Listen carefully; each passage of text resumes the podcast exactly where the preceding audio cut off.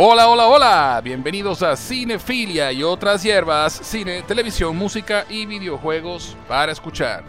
Hoy les tenemos la reseña de lo más reciente de Marvel Studios, Shang-Chi y la leyenda de los 10 anillos. Dirigida por Destin Daniel Cretton y coescrita por Cretton, Dave Callahan y Andrew Laham, Shang-Chi es la película número 25 del denominado universo cinematográfico de Marvel. Para más información escuchen los tres episodios que tenemos dedicados a este universo con J. Cal Y el más reciente personaje que se une al equipo de los Vengadores en miras al futuro de Marvel.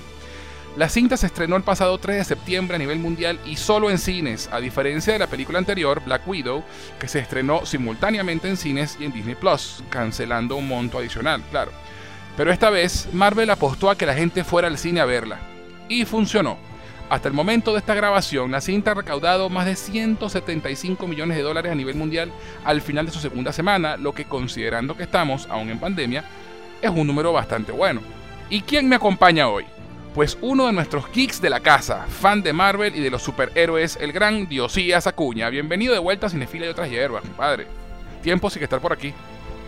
Oye, gracias José, sí, la verdad es que estábamos, teníamos ratico que no grabábamos algo, pero esta película lo merece, había que hacerlo, había que hacerlo y de la forma en que lo vamos a hacer, sin, sin, sin, sin haber hablado antes, para que sea más emocionante. Así es, bueno, como siempre hermano, gracias por estar aquí. Les recordamos que ni Diosías ni yo, como ya dijo Diosías ahorita, hemos conversado sobre la película aún y que lo que sea que vamos a decir aquí va a ser una sorpresa para así obtener reacciones más naturales. Cosa que no es fácil de hacer considerando que siempre nos comentamos todo apenas lo vemos, pero lo hacemos por ustedes. totalmente, totalmente. Este, sí, la idea es esa. Yo me mordí. Yo, yo estaba que te llamaba el cine. con decirte, con decirte, con decirte. Lo bueno, lo bueno que no fue que no la vimos al tiempo. Entonces, e, e, e, esa, esa, esa espera hizo que pudiéramos aguantar un poquito mejor. exacto, exacto. No, si te cuento, o sea, JK la vio ayer por segunda vez. Este, y me mandó un audio desde el cine cantando Hotel California. Qué risa. Obvio, obvio, obvio, Me dio demasiada risa. Se escuchaba la canción de fondo de los créditos y él cantando Welcome to the California. Marico, me demasiada risa. Qué risa, de verdad. bueno, entonces ya va siendo hora de que comencemos a hablar de Shang-Chi y la leyenda de los 10 anillos.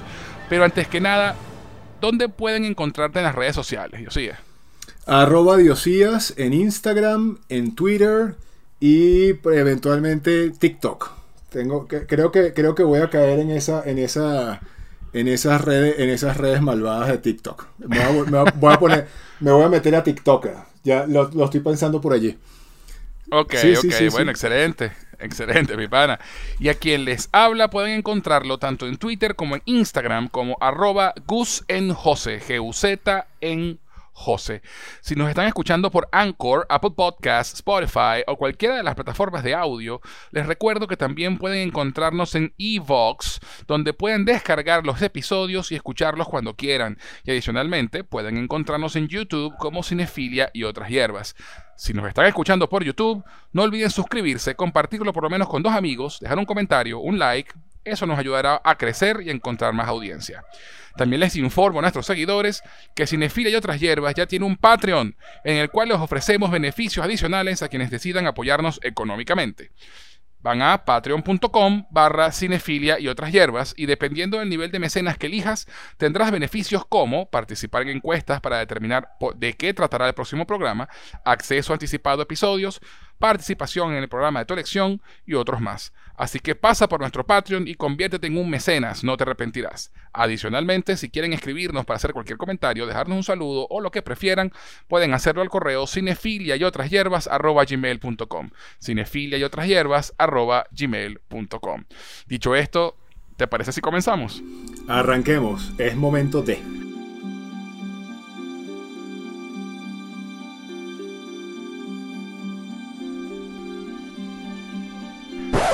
Pero, pero, pero, antes de continuar, vamos a una pequeña pausa y ya regresamos con una reseña de Shang-Chi, la leyenda de los 10 anillos, aquí en Cinefilia y otras hierbas.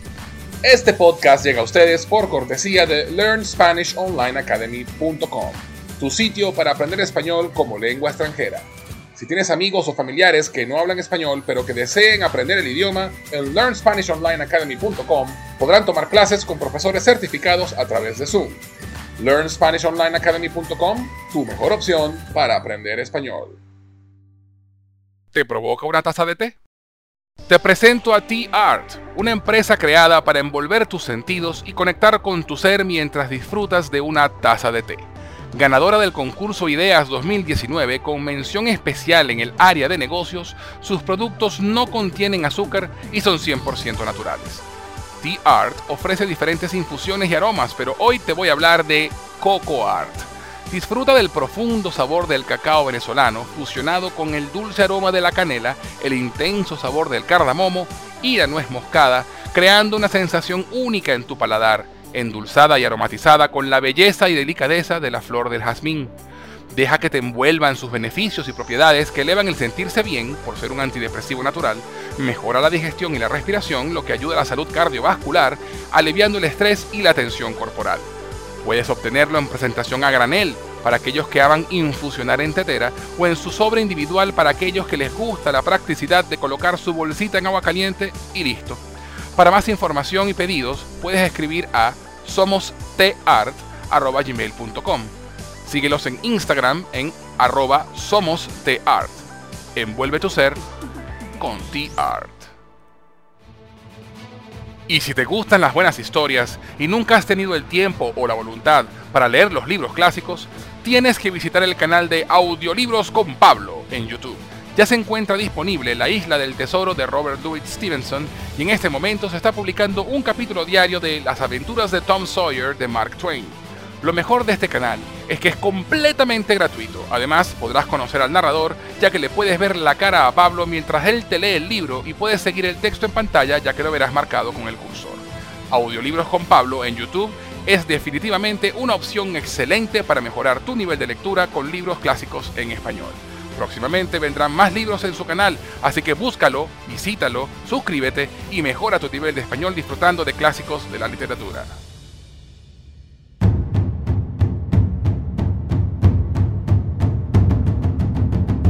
Ya estamos de vuelta en Cinefila y otras hierbas, y antes de la pausa estábamos por comenzar a hablar sobre Shang-Chi y la leyenda de los Diez Anillos con Diosías Acuña.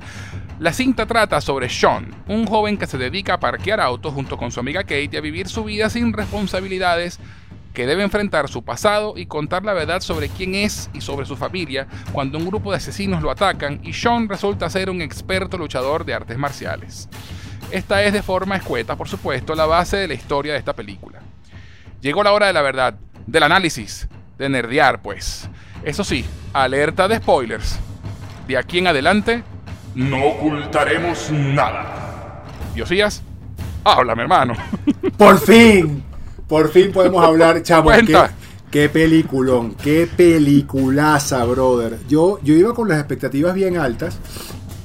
De verdad que sí. Este, bueno, uno porque, porque obviamente ya, ya había visto algunos reviews de sin spoilers. O sea, pero el que, el, que le pusieran el, casi el 100% de fresh en Rotten Tomatoes, aun cuando yo no soy... Chamo.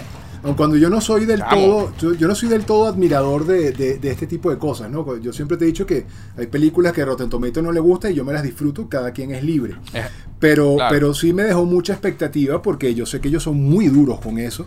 Y, cuando, Además que, además que, perdón que te interrumpa, pero para los que no lo saben, porque Rotten Tomatoes, que es, un, simplemente una página que reúne las, reseñas tanto de los críticos como de la audiencia, perdón, y, y determina en un porcentaje qué tanto gusta o no una película.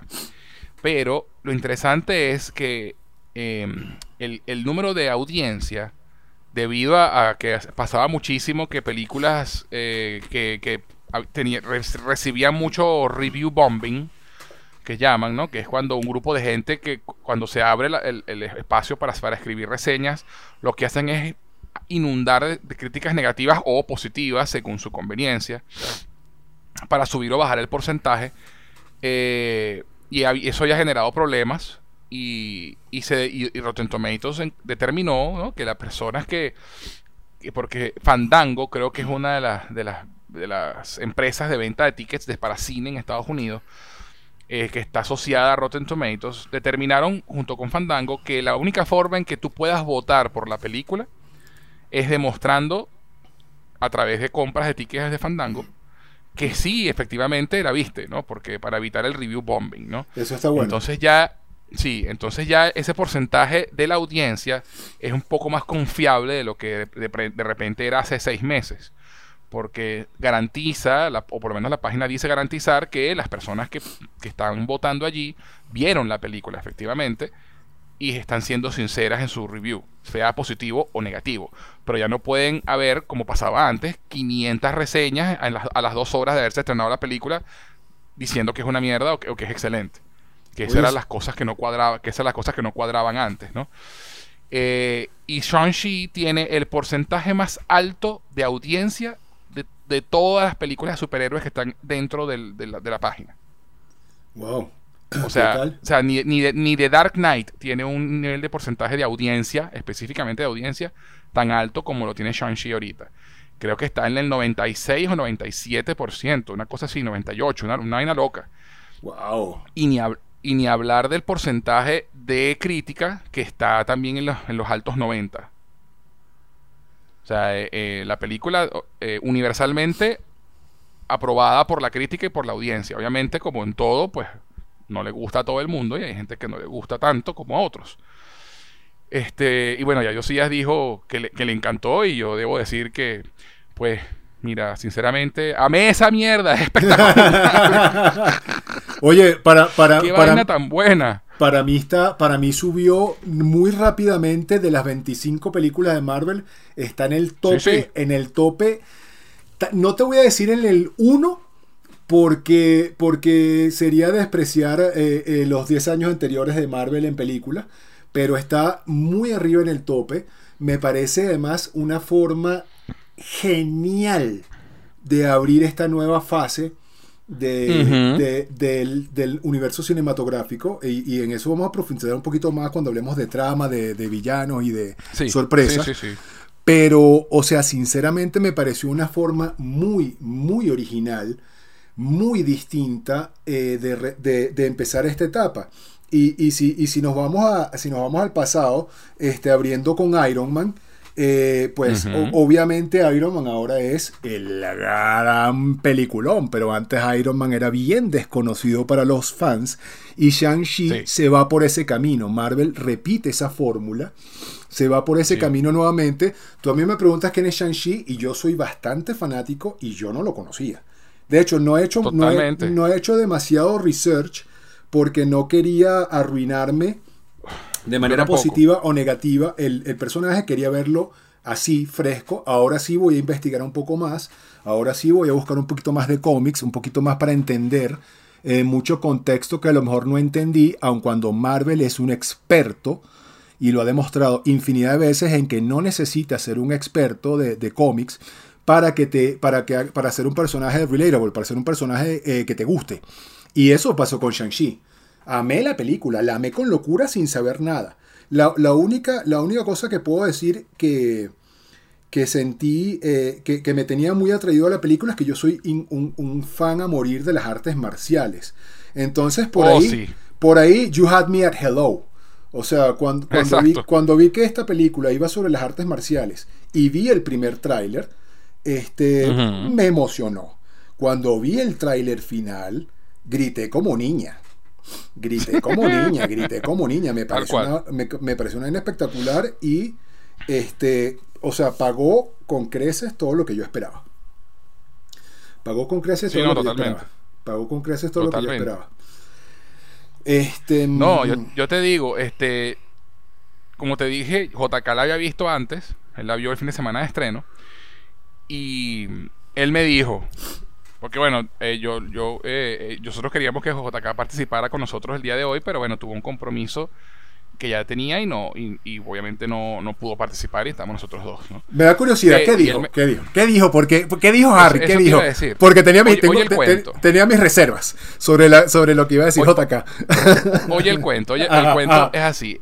él, él, la vio el fin de semana de estreno y cuando me, echó el, me hizo el, el comentario, me mandó su notica de voz y precedió la nota de voz contándome que había tenido un día de mierda el día que la fue a ver y que, y que la experiencia antes de entrar al cine no fue, no fue la mejor. Wow. Que el, que el volumen del cine estaba malo, o sea, no, no fue una buena experiencia. Con todo y eso, me dice, está bien, tuvo chévere. No me mató. De hecho, hubo cosas, de hecho, hubo cosas que no me gustaron y no sé qué, y bla, bla, bla. Y, bueno, ahí se lanzó. Y, si, logramos hablar con él en algún momento aquí en el programa, pues ya nos lo dirá él con más detalle. Pero básicamente la, la vio esa vez y no la disfrutó tanto como, como él esperaba disfrutarla, ¿no? Es, este, eso sí me dijo él. Marico, tú la vas a amar. eso sí me lo dijo en ese momento. Tú la vas a amar porque él sabe, pues, igual que, igual que tú, a mí me encantan las películas de artes marciales, especialmente Jackie Chan, y, hay mucho de Jackie Chan en esta película. Sí, sí, sí, sí.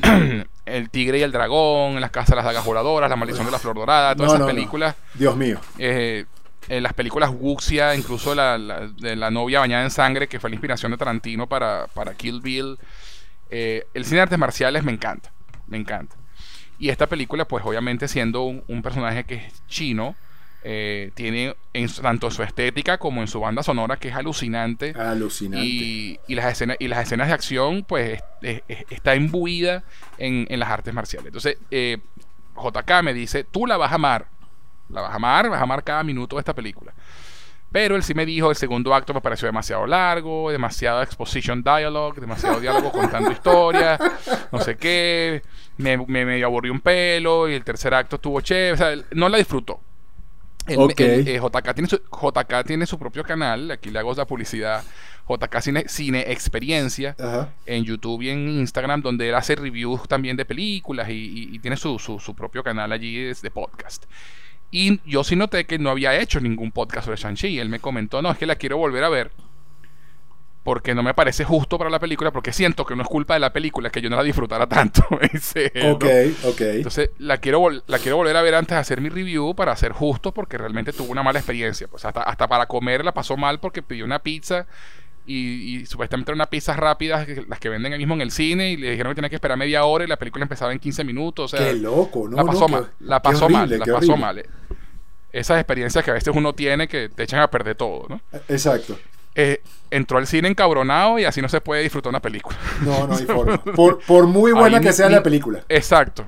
Ni por ni exacto. Entonces, como te comenté, anoche él también la fue a ver y me dejó un mensaje oyendo Hotel California en los créditos cantando Hotel California.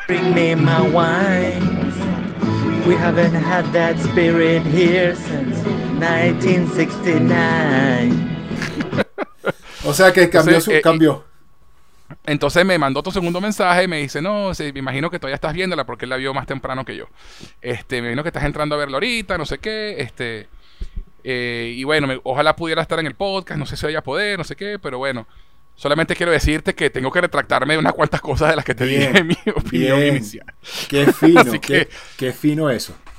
Sí, me dijo que fue uno, de los mejores cines allá de Buenos Aires, donde él vive, que son los, el Cinemarket de Belgrano, que era, yo de hecho cuando vivía allá, yo los últimos meses viví en Belgrano y, ese era el cine al que íbamos, ese era espectacular ese cine. Claro, este, Entonces, bueno, este, ojalá pudiéramos hablar con él, pero este, bueno, ya en, cuando lo, lo, agarremos para el DC Fandom, lo interrogamos un poquito antes. Total, total, total, total. Fíjate que pero bueno. tenía curiosidad porque yo sé que JK, yo sé que JK tiene, su, tiene sus cositas.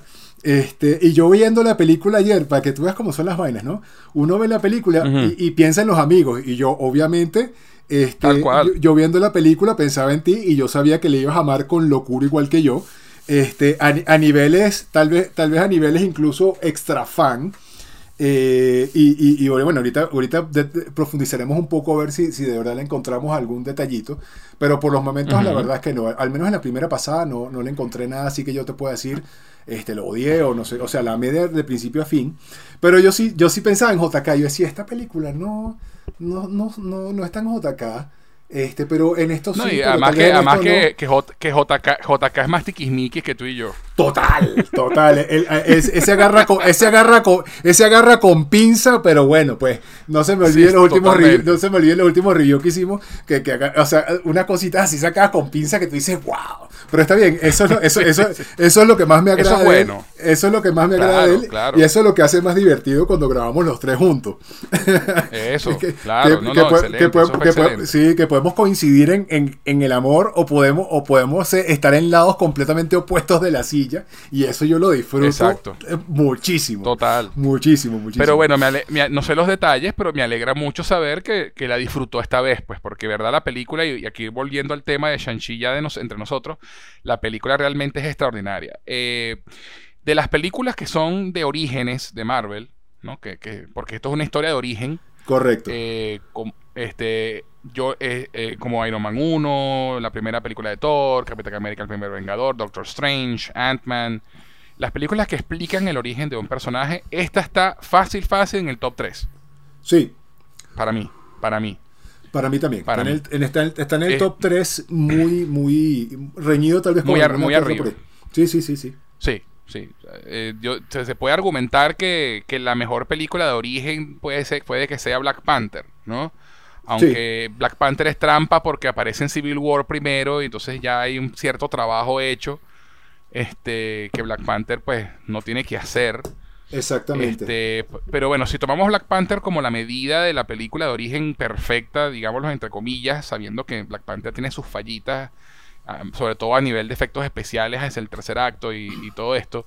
Este pero fue una es la primera película superhéroes nominada al Oscar a mejor película, así que vamos a tomar a, a Black Panther como el, como el, como el, el, la, la medida, la, medida a, aspirar, ¿no? Sí, sí, la, vara con la que vamos a medir. Eh, sí. Eso, eso, la, vara con la que se, puede, se van a medir las siguientes las películas de origen. Iron Man 1 la dejo por fuera de todo esto porque Iron Man 1 es otra cosa. Iron Man 1, como tú bien dijiste, fue la que empezó todo y, y esa película es intocable. Sí, estoy de acuerdo contigo. Eh, esa película empezó el MCU y, y sigue siendo la número uno como película de origen para mí pero más que todo por, por lo que significa. Sí. Y no, tanto, y no tanto porque sea un guion extraordinario, una película 10 de 10. Es correcto. Pero eh, no se puede quitar el significado de Iron Man 1 en el MCU y, y, ese puesto se lo ganó y no se lo va a robar nadie. Exactamente. Entonces, entonces si ponemos eso, eso como, como, como marca y decimos que Black Panther es la número 2, ¿no? Para mí Sanchi es la número 3. Sí, fácil. Y cuidado si no y cuidado si sencillamente en mi opinión particular, como soy más fan desde muy desde joven en la, de la cultura asiática y las películas asiáticas, incluso me gusta más que Black Panther. A mí también. Eh, ahí, creo que podemos coincidir y, sobre todo por lo que tú decías, ¿no? Y, ya aquí entrando también un poquitico más en, materia de la película, este, nada más el opening de la película a lo, al, oh. mejor estilo de la, del tigre y el dragón y además con su oh, protagonista y además con su y además tiene a la, a la protagonista en la película by the way. Sí. este sí sí sí. creo que o sea nada más en ese momento ya para mí se, se fue al se disparó al super tope este la forma la forma en la que manejaron las escenas cómo, cómo, cómo es el, storytelling o, o, cómo te cuentan la historia. Este empezando la película a mí me robó de inmediato. O sea, yo me quedé, yo me quedé a, los cinco minutos, a los cinco minutos yo, ya yo dije esta película me va a encantar. Exactamente. yo, yo, la me, amor a, primera vista. Exactamente, amor a primera vista. Amor a primera vista. Créeme que yo tenía el teléfono en la mano y yo decía, lo llamo, no lo llamo, le dejo una nota de voz, no le dejo una nota de voz, no, no puedo hacerlo. No puedo hacerlo, ya dijimos que lo íbamos a hablar en el, en el podcast. Pero, o sea, Dios mío, me voló la tapa a los sesos lo espectacular de, eso, de esos primeros cinco minutos de la película.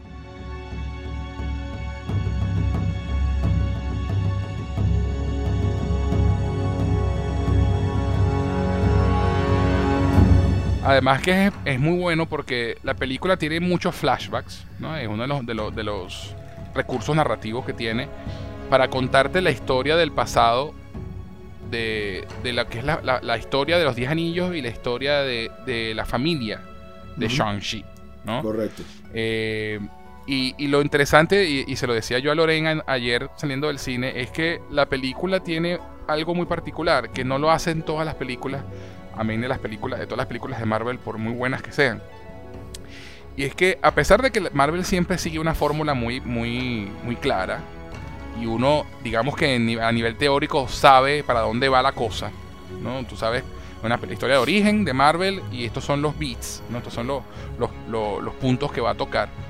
Primero, estamos ante un personaje principal que no es arrogante, que no es un mamá, que no es un mamagüevo, como lo era Doctor Strange, como lo era Tony, como lo era Thor. Exactamente. Ellos tenían ese, ese, ese, e, e, ese, ese punto repetido varias veces ya, ¿no? Al punto de cuando Doctor Strange, mucha gente dijo, bueno, pero este es Iron Man otra vez, ¿sabes? Total. Este, este es un personaje más bien en otro punto, en un punto de su vida en que no sabe qué hacer. Y, de hecho es parte, de, es parte de, la historia de la película justamente que es esta persona que está huyendo de su pasado. Eso. Y que prefiere, y que prefiere quedarse en un limbo, en el limbo por, por, 10 años y no enfrentar el hecho de que, bueno, mira, tiene que enfrentar su pasado y tiene que, y tiene que enfocarse y ver para dónde va, para dónde va a coger con su vida, qué es lo que va a hacer con su vida. Pero bueno, volviendo a, lo que decía, eh, como historia de origen hace cosas diferentes.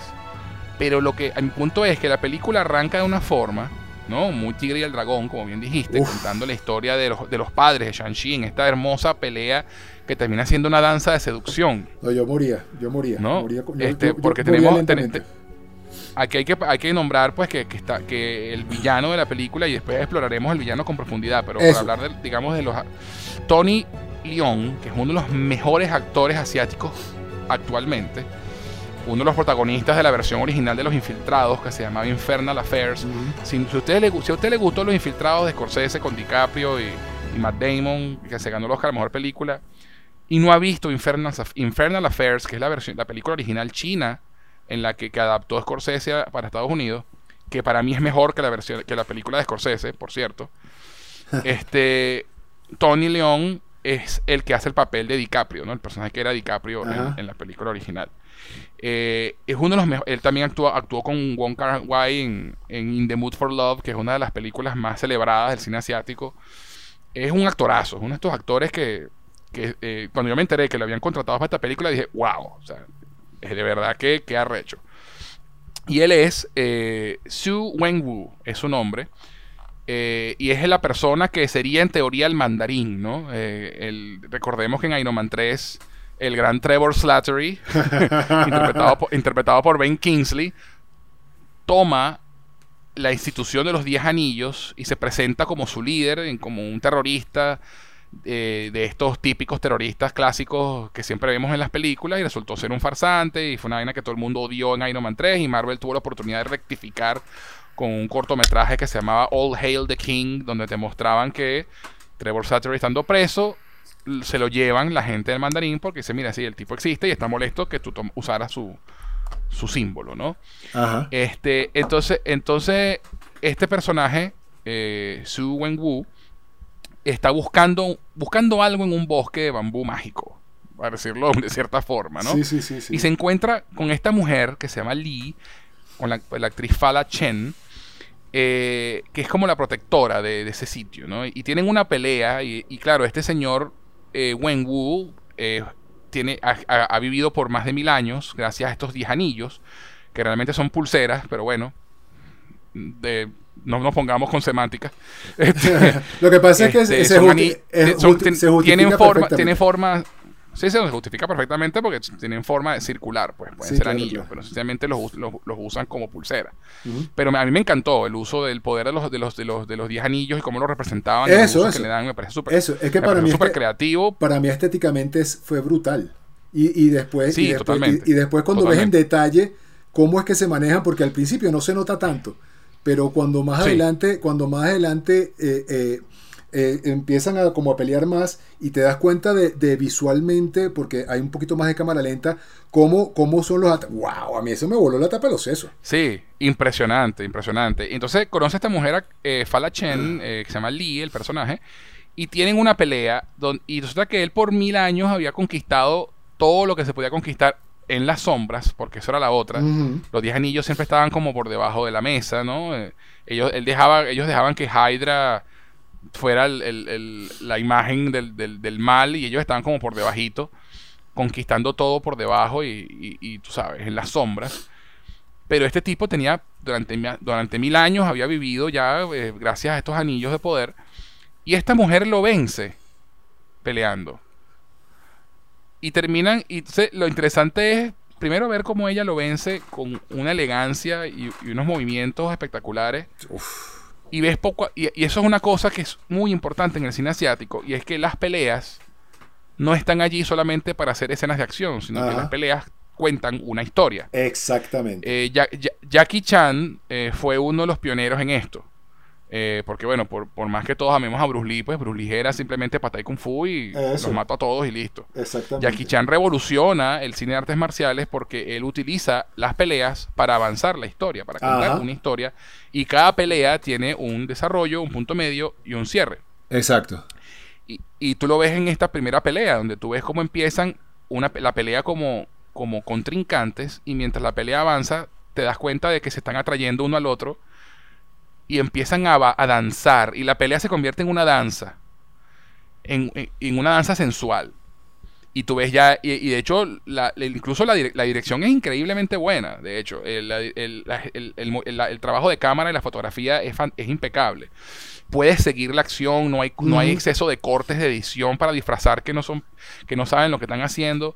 Y esto es en gran parte, y esto hay que nombrarlo, ah, gracias a el, el que fue el coreógrafo de la película. Totalmente. ¿No? Eh, déjame buscar el nombre porque de verdad se me pasó buscarlo antes de empezar a grabar y es importante y quiero y me gustaría nombrarlo porque hizo un trabajo maravilloso para empezar y segundo el carajo era uno de los era miembro del equipo de Stunt Double de Jackie Chan. Wow. O sea, el, tipo trabajó con Jackie Chan y, y era Lee Adamson. Eh, no, ese no es. Wow. Bueno, aquí ya buscaré. Yo te busco el nombre bien. Pero lo que. Eh, lo que quiero decir es que el tipo eh, le puso el estilo Jackie Chan a las peleas. Sí, sí, sí, sí. Totalmente, totalmente. Sobre todo las de Shang-Chi. Brett Chan, Brett Chan. Brett Chan se llama el tipo. Brett Chan. Y, y de verdad es impresionante ver cómo le dio ese toque de, de, pelea donde tú puedes ver en el cuadro todo lo que está pasando, ¿sabes? Y te das cuenta de cómo se mueven, ¿no? Y de verdad, Brett Chan fue lo mejor que le pudo haber pasado a la película en ese sentido. Increíblemente, las peleas son las mejores escenas de acción de Marvel hasta ahora, period. O sea, no hay discusión acá. No, no hay. Eh, y lamentablemente Brechan falleció hace más o menos un mes o algo así. Ah, no lo sabía. Y de hecho, la película, al, final de la película por está eso el, la, dedicatoria, ¿no? Dedicada a Brechan y tal, porque él, murió antes de que se estrenara la película y no pudo ver la película estrenada. Me imagino que sí la vio editada, pero no, no llegó al estreno, pues.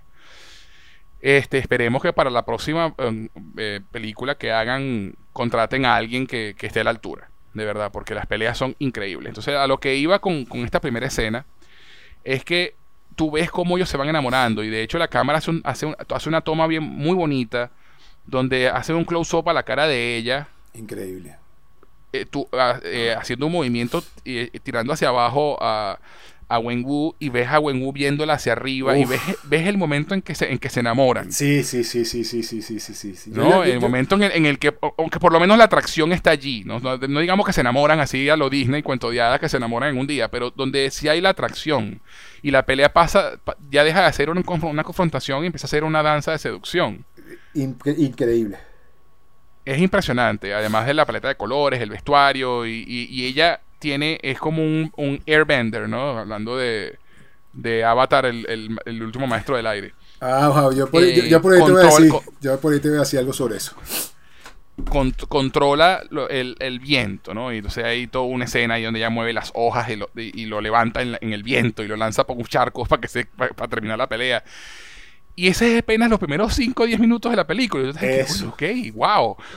E, e, eso. Este, y entonces, y, todo este, toda esta, esta paja que estoy hablando aquí es para comentar lo que le decía yo a Lorena anoche cuando salimos del cine. La película empieza y tú, ok, qué chévere esta primera escena. Luego la película se toma su tiempo para presentar los personajes y, muestra la primera pelea. Y, pero tú no sabes que va a terminar en la épica Señor de los Anillos chino en que termina esta vaina. Ajá, exactamente. O sea, tú, tú, no, tú no te imaginas que la película es realmente una, una, una épica de fantasía asiática y que el tercer acto es una vaina que tú te quedas, ok, wow. What? Sí, what, yo me quedé, what. Tú sabes que lo que... Realmente no lo ves, realmente no lo ves venir. Eso, y es, eso es gracias también eh, a la campaña de publicidad que tiene la película. Que bueno, Bien algunos hecho. dirán, mira, que la, pe- que la película, los trailers de, de repente no eran tan emocionantes, ni ta- eh, sino, eh, sino que eran regularzones, que a mí me parecieron que eran muy buenos, no excelentes, pero tampoco terribles. Yo te voy a dar mi Pero es opinión que, claro, to- to- tomaron la decisión sabia de no mostrar demasiado en los trailers. No solo no mostrar demasiado, bro- brother, no mostraron absolutamente nada. Yo, me, yo estaba clueless a los 15 minutos de haber empezado la película. O sea, el, el Después de la pelea, después de la pelea en el autobús, tú Eh, no sabes qué va a pasar en esta vaina. Eso te iba a decir, ese era mi comentario. Ese primer tráiler te empuja solamente hasta allí. Te da acción y te da acción a rabiar. Comedia te, a muestra, rabiar. te, te- te muestra que si una escenita de las peleas en Macao, eh, Wong contra, contra Abomination, pero así muy rapidito, pero y, de hecho- y de hecho al punto que mucha gente pensaba que la película iba a ser estilo Mortal Kombat, que iba a tratarse de un torneo. Totalmente. Y no, la película no va por ahí ni cerca. Para, pero y ni de es- cerca. Y eso me encantó. Me encantó, me encantó que por fin no me vendieran toda la película en el tráiler. Me encantó que por fin no vieras escenas, de, eh, escenas del tercer acto en, en demasía en el tráiler. Hay unas cositas. Pero una hay un par de cositas, hay un par de cositas, pero yo Pero- siempre asumí que esos eran flashbacks. Exactamente. De, de- de la, de la historia del mandarín, una Eh, vaina de esas. No, no eh. sé- no- nunca te imaginas que realmente el tercer acto de la película no solamente es una épica de acción a los señores los anillos chinos con dragones y, y Cthulhu, Oh, por favor. sí, sino que en otra dimensión. Exactamente. O Exactamente. sea, eh, eh, Eso- la película se va para, para otro lado, un lado místico, espacial, que tú dices, ok, wow. Consistente con lo que va a ser la fase 4 de Marvel. Eso. Mística espacial. Exactamente. otras dimensiones y, y otras y otras galaxias y, y seres y seres celestiales. Brother, te voy a decir una cosa, y, y citando aquí, I quote um, a- ¿Cómo se llama? Se me fue el nombre. Al hermano de Wanda. Didn't, you didn't see that A Pi- coming? a Pietro, a Pietro, a Ci- Pietro. citando a Pietro. Didn't you see that coming? No, no lo vi, no, no lo vi, no, no, me No lo vimos se- venir. No lo vi Y venir. de verdad, si, si algo quiero aplaudir de esta película es eso. Me mantuvo interesado, pegado a la pantalla, sin saber qué iba, qué iba a pasar exactamente. Porque no es que, no, no es que, obviamente tú sabes, bueno, mira, sí, el bueno va a ganar, pero, pero No, sí no. hay- había sorpresas constantemente en la película. hasta el final. Este, y, Hasta el último sí, minuto. Y, Todos los giros, y no, las y, no, cosas. y, no, y, y no, so- y no solamente giros de tuerca de guion que No, no, no. que no los hay tantos. No, no, es simplemente eh, sorpresas visuales Eso, y sorpresas de, de- y sorpresas de trama. eso. ¿No? Este, de verdad que, que, mira, 20 puntos por ese lado, porque de verdad que disfruté muchísimo la, la- ver la película en ese sentido, porque realmente no tenía idea de, de- de exactamente para dónde iban las cosas, ¿no? Visualmente Eh, espectacular. Entonces, bueno, este, la historia entonces nos, nos, nos trae al señor Shang-Chi, que se hace llamar Sean, y eso me da mucha risa porque el a- a- el, perso- el el personaje de Aquafina, que es Kate, que por cierto se roba el show, Totalmente. este, porque bueno, Simu Liu, que es el que interpreta a Shang-Chi, él, él- él es bastante adecuado, no es que tampoco es el mejor actor del mundo, pero hace el trabajo, hace el trabajo muy bien. Sí. Este, pero Aquafina derrocha carisma y Ah. se roba la pantalla cada vez que aparece. Total. Y lo bueno es que aparece todo en la película. Total, total. Bueno, Otra, eh, esta, es otra, esta, esta es otra cosa nueva para Marvel, ¿no? Exceptuando de pronto a Jane Foster en, en Thor. Es un personaje femenino que es activo en la trama y está todo el- toda la película en- haciendo algo, ¿no? bueno, O sea, eh, está todo el tiempo allí. tan- tan- No la, dejan, no la dejan a un lado como a Pepper Potts o a Betty Ross o- o- o a Rachel McAdams en Doctor Strange. Cuando hablemos un poquito más acerca de las sorpresas, voy a retomar ese comentario tuyo. Sí, totalmente. Pero bueno, Aquafina, ya todos sabemos que es una excelente comediante. Sí. Este, pero también es una excelente actriz dramática y tiene momentos Ajá. muy buenos con Shang-Chi. Y, Exactamente. y entonces, y, y, y, y yo te, y tú te crees que esos son amigos de hace más de hace 10 años. O sea, la, la química entre ellos dos es excelente. Sí, señor. Y, otra cosa que me gustó es que por lo menos en esta película no los empataron.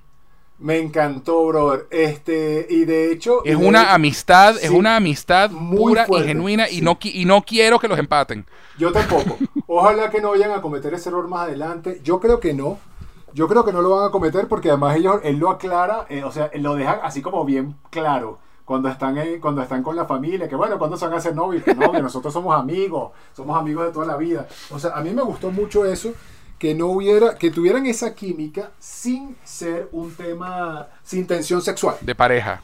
Sin, tema, sin, sin, tensión sexual, sin tensión, sin tensión amorosa, que muchas veces le baja un poco la, la digamos, la dinámica a la película en función del emparejamiento, como pasa con Thor y Jane Foster, como pasa con Iron Man y Pepper Potts, que eso le baja como un poquito el, digamos, el, nivel a la historia, porque bueno, porque siempre está esa, cosita. E, y en este caso no es así, en este caso además la dinámica es brutal, entre ellos la química, la química es de locura de locura. Sí lo ve, sí lo ve. Sobre todo, más llevado por Aquafina que otra cosa, ¿no? Porque es tremenda actriz. Sí, sí, sí, sí. Aquafina, o sea, estamos claros que Aquafina arropa Simuliu. Sí. Sí, sí, sí, es, Un, tema de que la tipa es tan carismática en sus, nada más en sus reacciones. El entusiasmo con que sonríe, con que se sorprende, o sea, eh, eh, de verdad que te no dejas, no puedes dejar de mirarla. Lo hace genuino. Eh, sí, sí, sí, sí, sí, sí. Simuliu se destaca en las escenas de acción sobre todo. Sí. Y, en esos momentos, al, en el final, cuando, cuando obtiene los 10 anillos y sale desde el humo con los 10 anillos madre, alrededor madre mía. el tipo se ve, se ve badass. Madre De verdad. Sí, sí, sí. Eh, Sencillamente que, bueno, Aquafina, eh, pues, eh, se, lo, se lo, arropó por completo. Total. Así sencillo. Sí, sí, sí, sí. Pero esto no quiere decir que él esté mal, ni actúe mal, ni mucho menos. Sencillamente es un pelo menos carismático y el personaje realmente es el, menos, es el personaje menos activo de la película. el, el, eh, realmente, eh, y ya quiero hablar de ella ahorita, que es Xia Lin, que es su hermana. Eso. Que es, la actriz se llama Menger Shang, y espero no estar destruyendo el nombre de esta señorita que trabaja muy, muy, muy bien. Y, que, y además cuya historia también es fascinante, ¿no? Eh, esta, porque claro, nos enteramos a través de los flashbacks durante toda la película, eh, porque obviamente no vamos a hacer un play-by-play de la película porque vamos a estar tres horas aquí. Exacto. Simplemente vamos a, los puntos importantes. Wen Wu tuvo dos hijos con Lee. Eh, tuvo a, a, a, Shang, a Shang-Chi y a Xialin. Cuando muere Lee, que nos enteramos luego de que no fue que murió una enfermedad, sino que la asesinaron, porque este señor... Y, esto es una de las cosas que hace que este personaje sea tan interesante, el villano, ¿no?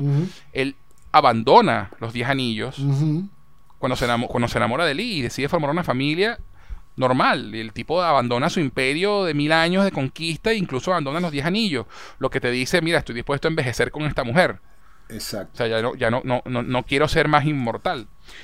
Pero, como siempre pasa, el pasado no puedes huir de tu pasado y eventualmente un grupo de gente, la, la, Iron Gang, creo que se llamaba, que fue un grupo de, gente a la que el mandarín eh, destruyó en algún momento, bueno, no, no, eh, Wenwu, no el mandarín, Wenwu, y busca, fueron a buscarlo para, para vengarse y él no estaba y bueno, se enfrentan a Lee, Lee logra vencer a, muchos de ellos, pero muere, muere pues, básicamente asesinada por esta gente. Y ese es el, punto de inflexión en Wenwu, donde él dice, bueno, mira, yo lo perdí todo, a pesar de que tenía sus dos hijos, y, por querer venganza, y, él lo dice en la película, ¿no? La deuda de sangre se paga con sangre, entonces yo necesito vengarme. Y, recre y vuelve a crear el imperio, los diez anillos, vuelve a crear esto. Y dime si no te, no te dio vibras de Nanda Parbat toda esta vaina. Es que, es que te iba a decir, eso, eso, eso me encantó. E, e, este tema de. Este tema de. De Nanda Parbat, todo, toda esa. Toda esa. Uy, toda esa. Este básicamente es Rachel Ghoul. Básicamente es Rachel Ghoul toda esa vibra Rey Salgún, eh, además trabajando en las sombras, no sé qué. ¡Wow! Sí, sí, totalmente. Entonces Marvel, y, yo soy fanático de DC, y tú sabes que yo lo soy, y tú eres también fanático de DC, pero Marvel les ganó. En este Sin hacer Rachel Ghoul, hicieron, un, hicieron, hicieron un mejor Rachel Ghoul que el Rachel Ghoul de Liam Neeson. Eso, pero rato largo. Eso está como los memes. Dime que eres Rachel Ghoul sin decir que eres Rachel Ghoul. Esto, esto, eh, estos carajos lo, hicieron así. Dime que eres Rey Al sin decir que eres Rey Al Aquí, toma, aquí están los 10 anillos. Wow. básicamente crearon, crearon recrearon lo que era, lo que significa, lo que es Nanda Parbat en DC pero en Marvel con los 10 anillos, pues. yo quisiera, muy inteligentemente, pues. Yo quisiera leer un poquito más, ahora sí me da curiosidad precisamente, y por lo que te digo, porque a lo mejor estoy aquí diciendo de un disparate, pero este, no sé si esto es definitivamente algo, algo creación Marvel o esto tiene su, su trasfondo cómic o cómo es la cosa, porque honestamente a mí eso me voló la tapa de los sesos ese, ese, ese, ese, todo, todo el imperio de los 10 anillos, wow, me dejó, o sea, es mucho, mucho más de lo que yo hubiese podido esperar. Mira, hasta donde yo sé, no es así en los cómics. Eh, empezando porque, bueno, en los, en los cómics los anillos son literalmente anillos que van en los dedos. Este, y, son, y es, una tecnología es una tecnología extraterrestre. Aquí hacen una alusión a que pues, a lo mejor es eso, pero no lo, no lo terminan de decir con concreción. Este, pero eh, los 10 anillos en, los cómics es, algo más a la luz, no está tan en las sombras. Ok, ok. Eh, y, bueno, y obviamente el mandarín en los cómics, pues ya era un, era un tema ya de, extremo racismo. Sí, sí, sí. Cuando, se creó El, cuando se creó el personaje en los cómics, pues lo, este, era un chino estilo Fumanchu y total, con los ojos rasgados y, era un tema de la época también, pues, ¿no? Del Yellow Scare, ¿no? Del comunismo y la cosa. Sí, sí, sí, sí. Entonces, y de hecho, y, de hecho esas fueron las razones por las cuales cambiaron el mandarín en Iron Man 3 a un terrorista del Oriente Medio, porque como lo, lo, lo que los terroristas de ahora, entre comillas, son de allá. Este, pero obviamente como vieron que no funcionó bien para, algunos fans, pues le dieron otra vuelta de tuerca y, realmente lo, solucionaron muy bien aquí.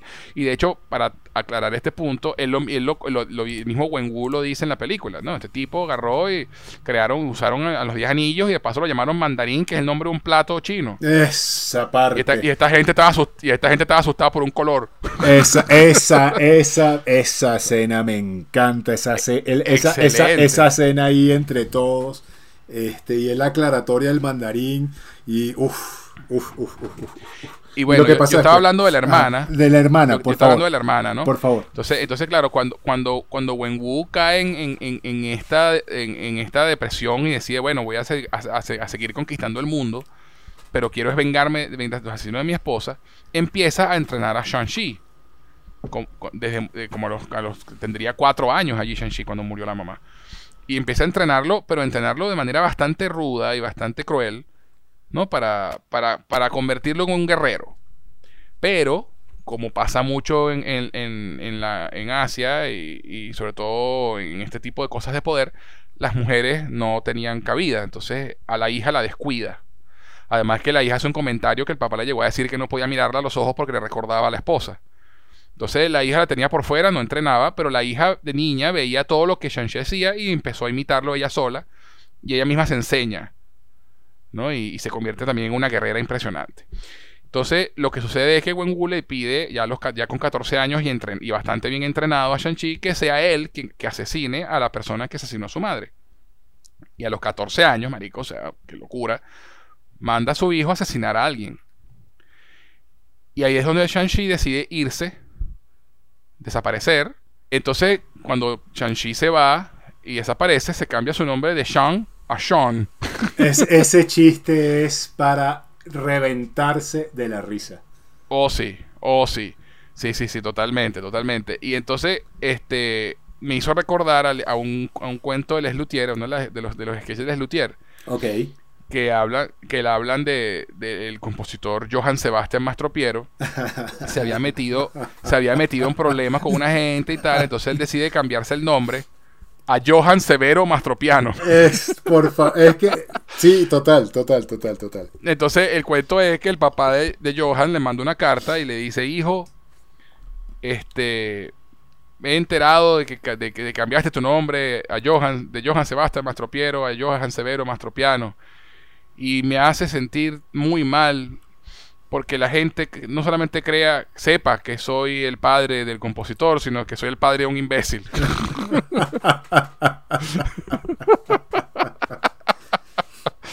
Y ese chiste me lo hizo recordar demasiado como se dice, o sea, por Dios, ¿cómo te habrá encontrado tu papá, marico? No, demasiado, demasiado. Es que, es que en serio, en serio, el, humor que le plasma Aquafina a, a, la película, y no en demasía. Creo que incluso hace un buen balance en general. Totalmente. No, o sea, no, no, no se excede en la, en, la, en la comicidad o en lo ridículo incluso, sino que realmente da el toque de humor que hace falta en el momento que le hace falta. Está muy bien manejado el humor. Sí, señor. Para mi gusto, ¿no? Para mi gusto. Yo, sí, sí, no, no, totalmente. Yo, Soy, yo soy de los que, y, y, siempre lo hemos hablado, yo soy de los que no ama el exceso de humor en una película de acción y mucho menos de superhéroes. Pero en este caso me parece que tiene Eh, el, punto, eh, el punto exacto. Un, chiste más y lo hubiese hecho ridículo, un chiste menos y lo hace aburrido. Creo que, lo, creo que Aquafina se sabe manejar muy bien en ese aspecto. Y fue un cast eh, súper acertado. No, y la película en general maneja muy bien el humor, no tiene humor en exceso, no, no, no opaca con un chiste los momentos más dramáticos. Que eso a mí me mata, eso a mí me mata mucho. Como, como pasa en alguna otra, alguna de las películas de Marvel que de repente hay un momento bastante serio y, hacen un chiste, entonces cortan un pelo la, tensión dramática. Lo mata. Y este decía, entonces Shaolin eh, se queda sola, él le dice a la hermana que va a volver en tres días y no regresa. Y la hermana se da cuenta seis años después que el hermano no va a regresar y decide huir ella misma de casa a los 16 años.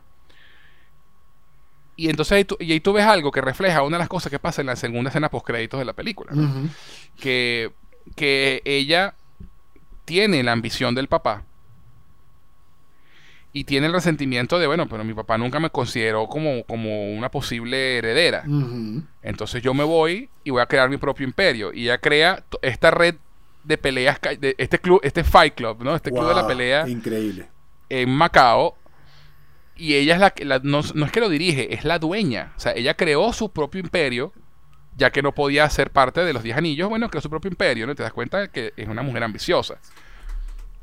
Este, y de verdad que es un personaje súper complicado y, muy interesante y muy bien interpretado por la actriz eh, Menger Shang. Y bueno, hablemos de esa primera escena de acción, Dios. Háblame del autobús.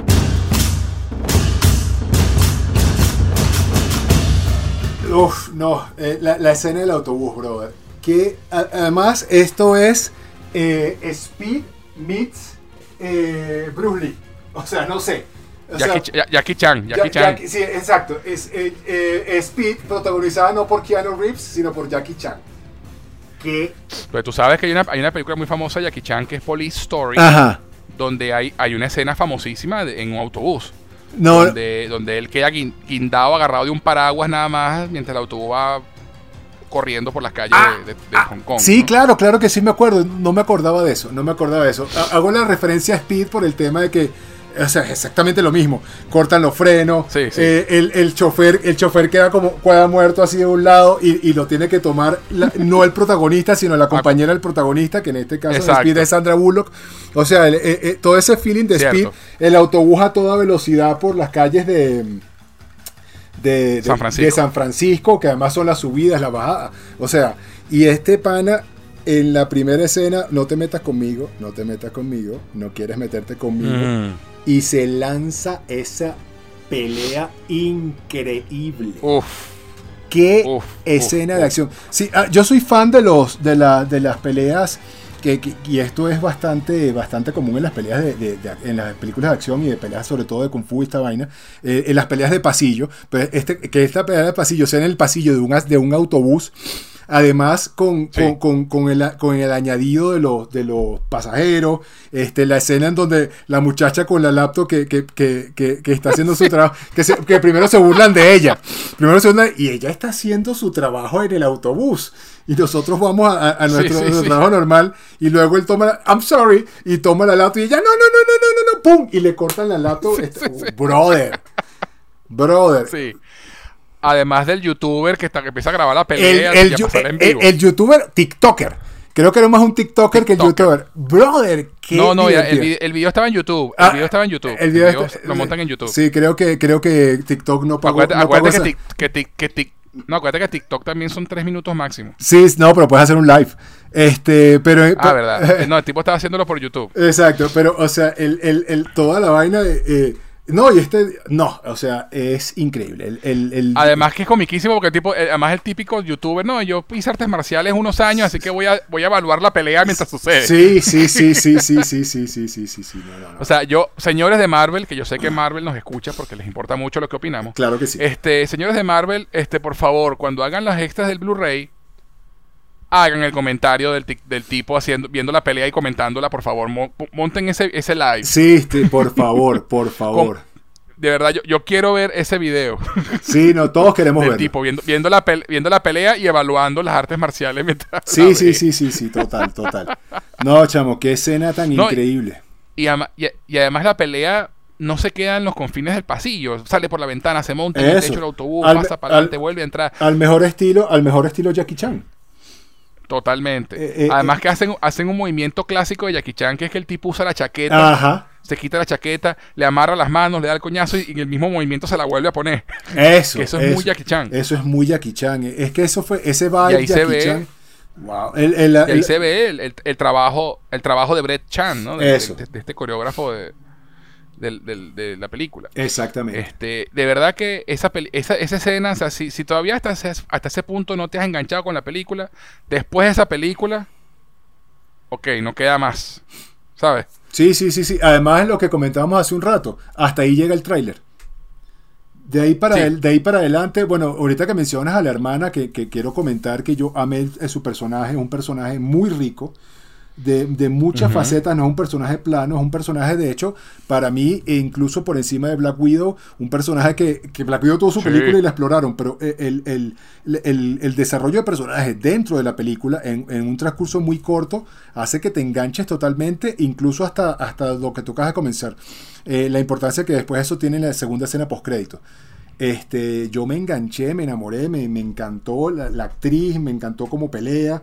Es, eh, eh, es, la, es, es acá, ella acaba de pasar en el tope de Badass eh, Girls del universo cinematográfico de Marvel sin poderes, ¿no? Totalmente. O sea, si, quitando a Carol Danvers que tiene superpoderes, este, o, a, o, sea, a cualquiera con poderes, creo que esta amiga le da un paseo a Black Widow o por lo menos una pelea entre ellas dos hubiese sido algo bien interesante. Eh, eh, citando citando a, Black Panther eh, en su primera película, hubiese sido interesante verlas pelear cuando, cuando con, la, con la Dora Milaje y Black Widow, pero no es el momento. lo mismo me pasa, el mismo, el mismo sentimiento me dio entre Black Widow y esta mujer que es increíble. Totalmente, totalmente. O sea, de verdad que el, la, la, la, tipa es demasiado paraz, pelea demasiado bien y el personaje es muy interesante. Este, porque justamente refleja esa parte de, de, la hija que quiere ser como su padre, pero el padre le, no le para porque es hembra, ¿no? Exactamente. Exactamente. Este, y bueno, eh, esa pelea en el autobús es porque justamente aparecen unos asesinos a querer robarle un collarcito que tiene Shang-Chi, que se lo dio su mamá, que le decía que con ese collar podría encontrar el camino a casa. Exactamente. Y, y se lo roban eventualmente, ¿no? Después de la pelea, al final se lo terminan robando y él había recibido una postal de supuestamente de su hermana para que fuera a un sitio en Macao. Entonces él decide, bueno, mira, ya que apareció esta gente, me voy para Macao a ver qué es lo que pasa. Y Aquafina, pues mira, yo, y además es buenísima la escena porque ella le dice, coño, pana, yo te conozco hace 10 años. Es demasiado. Hay cosas de tu, de tu, de tu vida que tú nunca me, has querido contar y yo te lo he respetado, pero ya va, pana. o sea, cuéntame quién coño eres tú. Y como él no quiere hablar, pues está apurado, dice, bueno, que me lo cuentan en el avión. Eso. Me voy contigo. Eso. Si tú dices, yo digo, esa, esa, es la amistad que ellos tienen, pues, mira, qué arrecho, ¿no? O sea, no te voy a dejar solo. Y llegan a Macao, a este Fight Club, y ahí, y ahí ves uno de los primeros easter eggs de la película que yo pillé, que ves un soldado con extremix peleando. Ajá, ajá. Ajá, ajá. O sea, que no se, han, no, no, no se han acabado los soldados con extremis, que era la, el, el, la vaina de No Man 3. Es correcto. Que era la, la, la, droga que, que, que Aldrich Killian utilizaba para, para, para ayudar a los soldados que tenían problemas, pero que pero si se salía de control explotaban. Exactamente. Y ves a un, sol, ves a un soldado con extremis peleando en una de las cajas de, pelea, ¿no?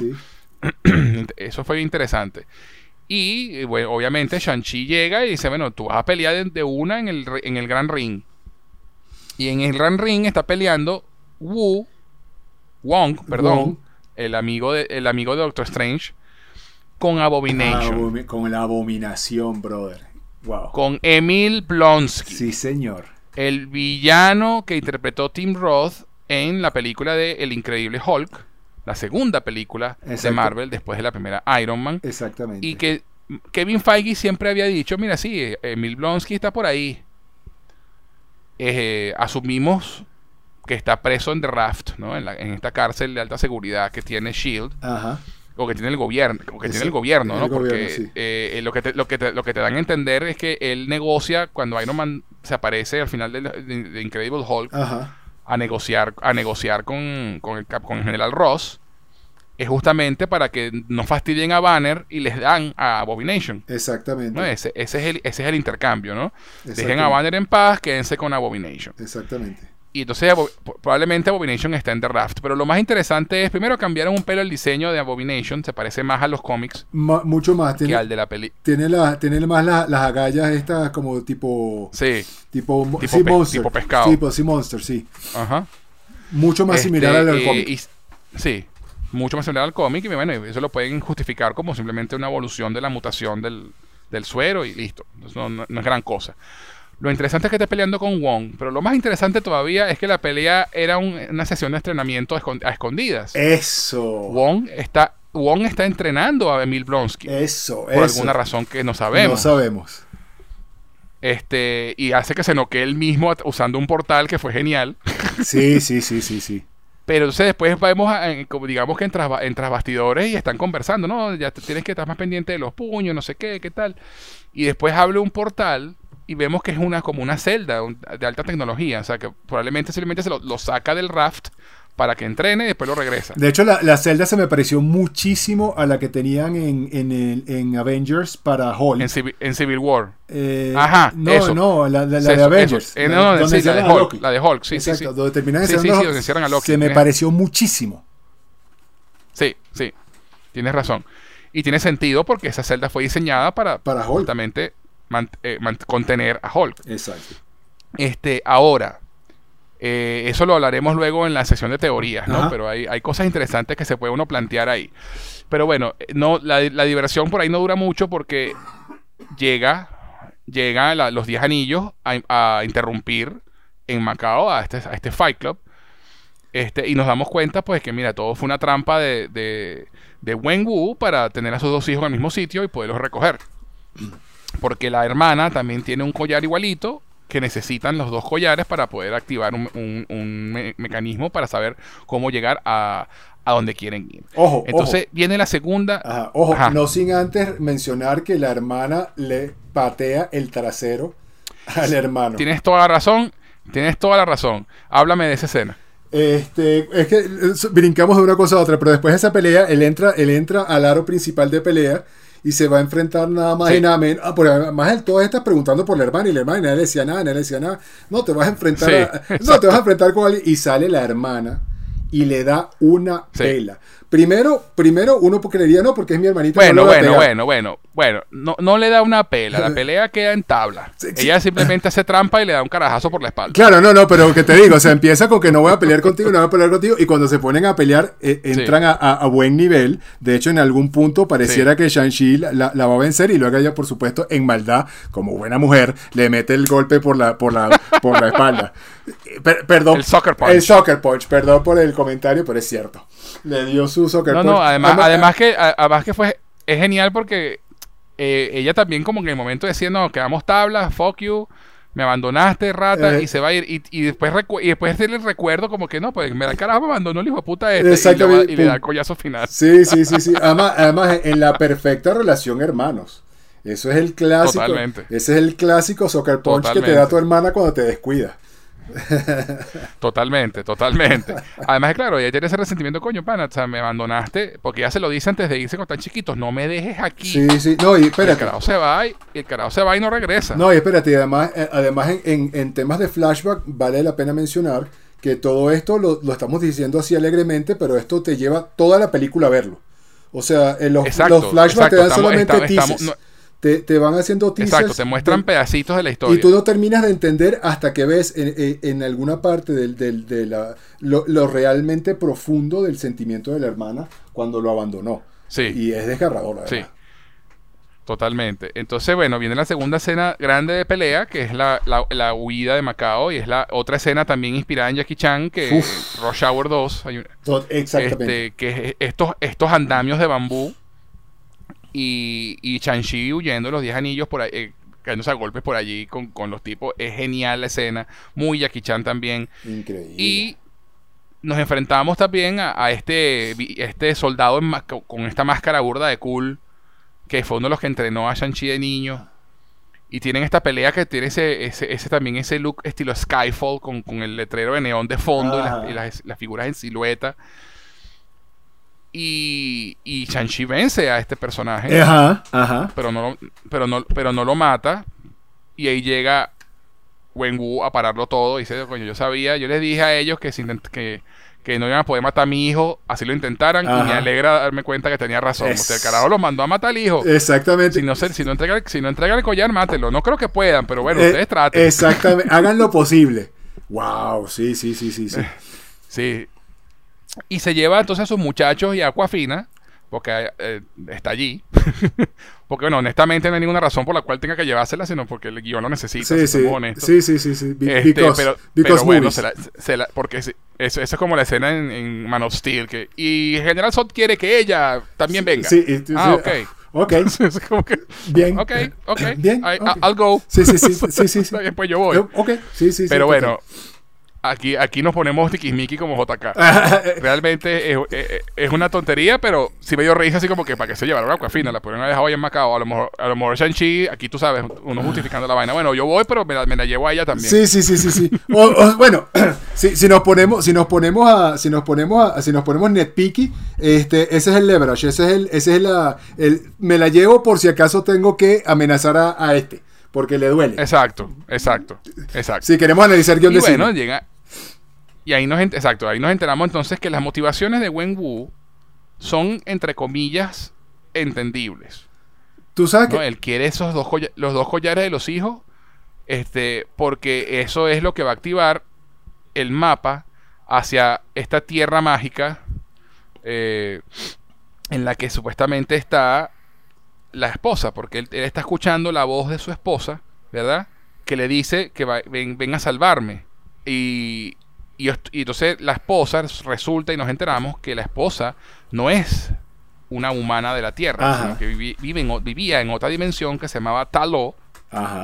Y que esa escena al principio donde ellos luchan, ella, e, él estaba buscando ese sitio. Y ella era la guardiana de la entrada a ese sitio. Y entonces él, ella abandona su pueblo y él, y él abandona a los diez anillos. Y cuando intentan irse juntos a vivir a Taló, con sus hijos, en Taló los rechazan. Y él cree que, que la rechazaron a ella por haberse casado con él. Y la, y la te enteras que no, lo rechazaban era él. este, y él escucha la voz de su esposa. Y, y entonces, claro, él, él, cree que su esposa está atrapada por su familia en Taló y la tienen encerrada y no la quieren dejar salir. O sea, él, está en negación todavía en que su esposa murió. Exactamente. Tú sabes que. obviamente, obviamente. Ajá, dime. No, no, no, es que no, sé si a estas alturas de, la discusión vale la pena mencionar que esta película además no va sobre la destrucción del mundo, del universo, el villano, la motivación del villano es. Esto es un family movie, brother. Esto es una película, esto es un drama familiar. En el, eh, en el fondo. Y eso también lo amé. Sinceramente. Sí, totalmente. O sea, esto no es. totalmente. o, por lo menos hasta que lleguemos a, que avancemos un poquito más. El tercer acto. Exactamente. Esta película no va ni de la destrucción del mundo, ni del dominio de la. De, no, esto es un family drama, donde el, este señor extraña a su esposa y hace. La motivación de él es encontrar a su esposa, y eso también lo amé. Entonces, claro, él en su, en su cuestión de sangre, las, las deudas de sangre se pagan con sangre. Él dice, bueno, yo voy allá a buscar a mi esposa y, le pregunta y, le pregunta a Sanchi, bueno, y, y si no te la quieren y si no te la quieren entregar entonces los mato a todos. Ese coño. O sea, el, tipo, ¿verdad? Perdió la cabeza, pues. Sí, sí, sí, el tipo está, está en su dolor, en su, en su dolor y en su, en su pena por haber perdido a la mujer que amaba, abandonó incluso a sus hijos, porque convirtió uno de sus hijos en un asesino, o lo entrenó para que fuera un asesino, y a la otra la dejó que le sabe mierda. Sí, sí, espérate. su, obsesión fue tal que en, buscando, el buscando, perdón, en querer salvar a su familia, lo que hizo fue destruirla. Exactamente. Exactamente. Y, ahí quiero mencionar otra vez la parte de los flashbacks, porque todo esto te lo van mostrando de a poquito en los flashbacks, y ahí es donde tú vas entendiendo más la motivación y, aquí tengo que mencionar, el, para mí el, flashback más brutal es cuando él lleva al hijo, cuando él consigue. Sí. Cuando él consigue dónde están los asesinos y lleva al hijo para... lo menciono porque lo que acabas de mencionar, ¿no? Por, eh, es cuando él le enseña que las deudas de sangre se pagan con sangre. Y esa escena de flashback me voló la tapa de los sesos. Además que en ese momento Shang-Chi tendría seis años. Exactamente, exactamente. Y ahí es era un niño. Y ahí es cuando lo lleva a ser el Shang-Chi en el que se convierte a los 16 años.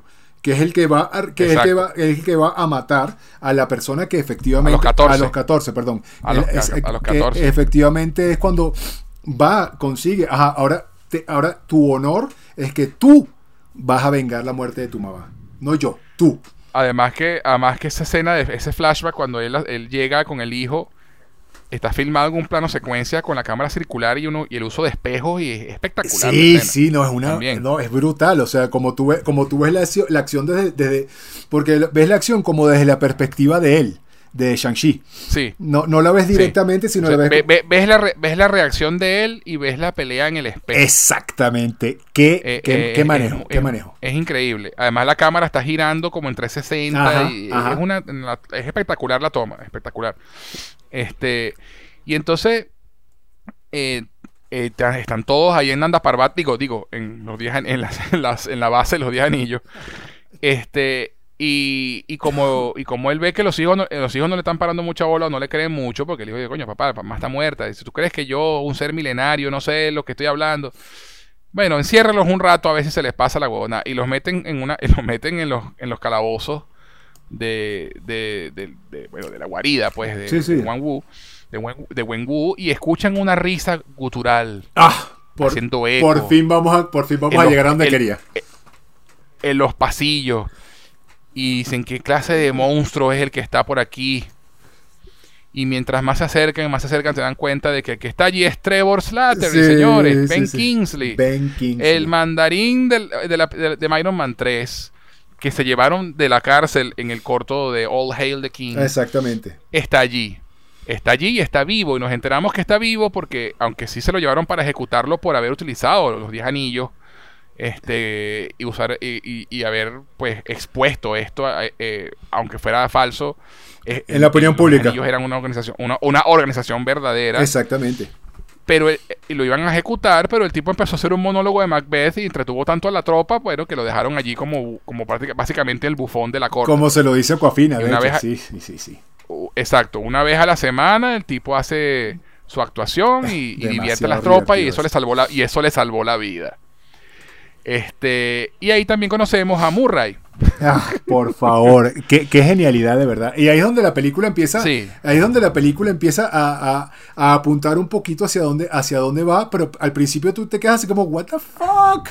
¿Qué es eso? Exacto, ¿qué clase, clase de perro sin cabeza y alas es esto? de dónde sacaron este eso? A mí eso me pareció, a mí eso me dejó así como, ¿what?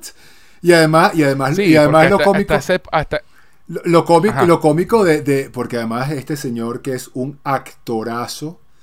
O sea, hay que quitarse el sombrero. Cuando le dice, pero. Ben Kingsley es, un actor. grande. Y ese papel lo hizo a la perfección. Además. Excelente. No, no envejeció ni un poquito desde Iron Man 3 hasta ahorita. Nada.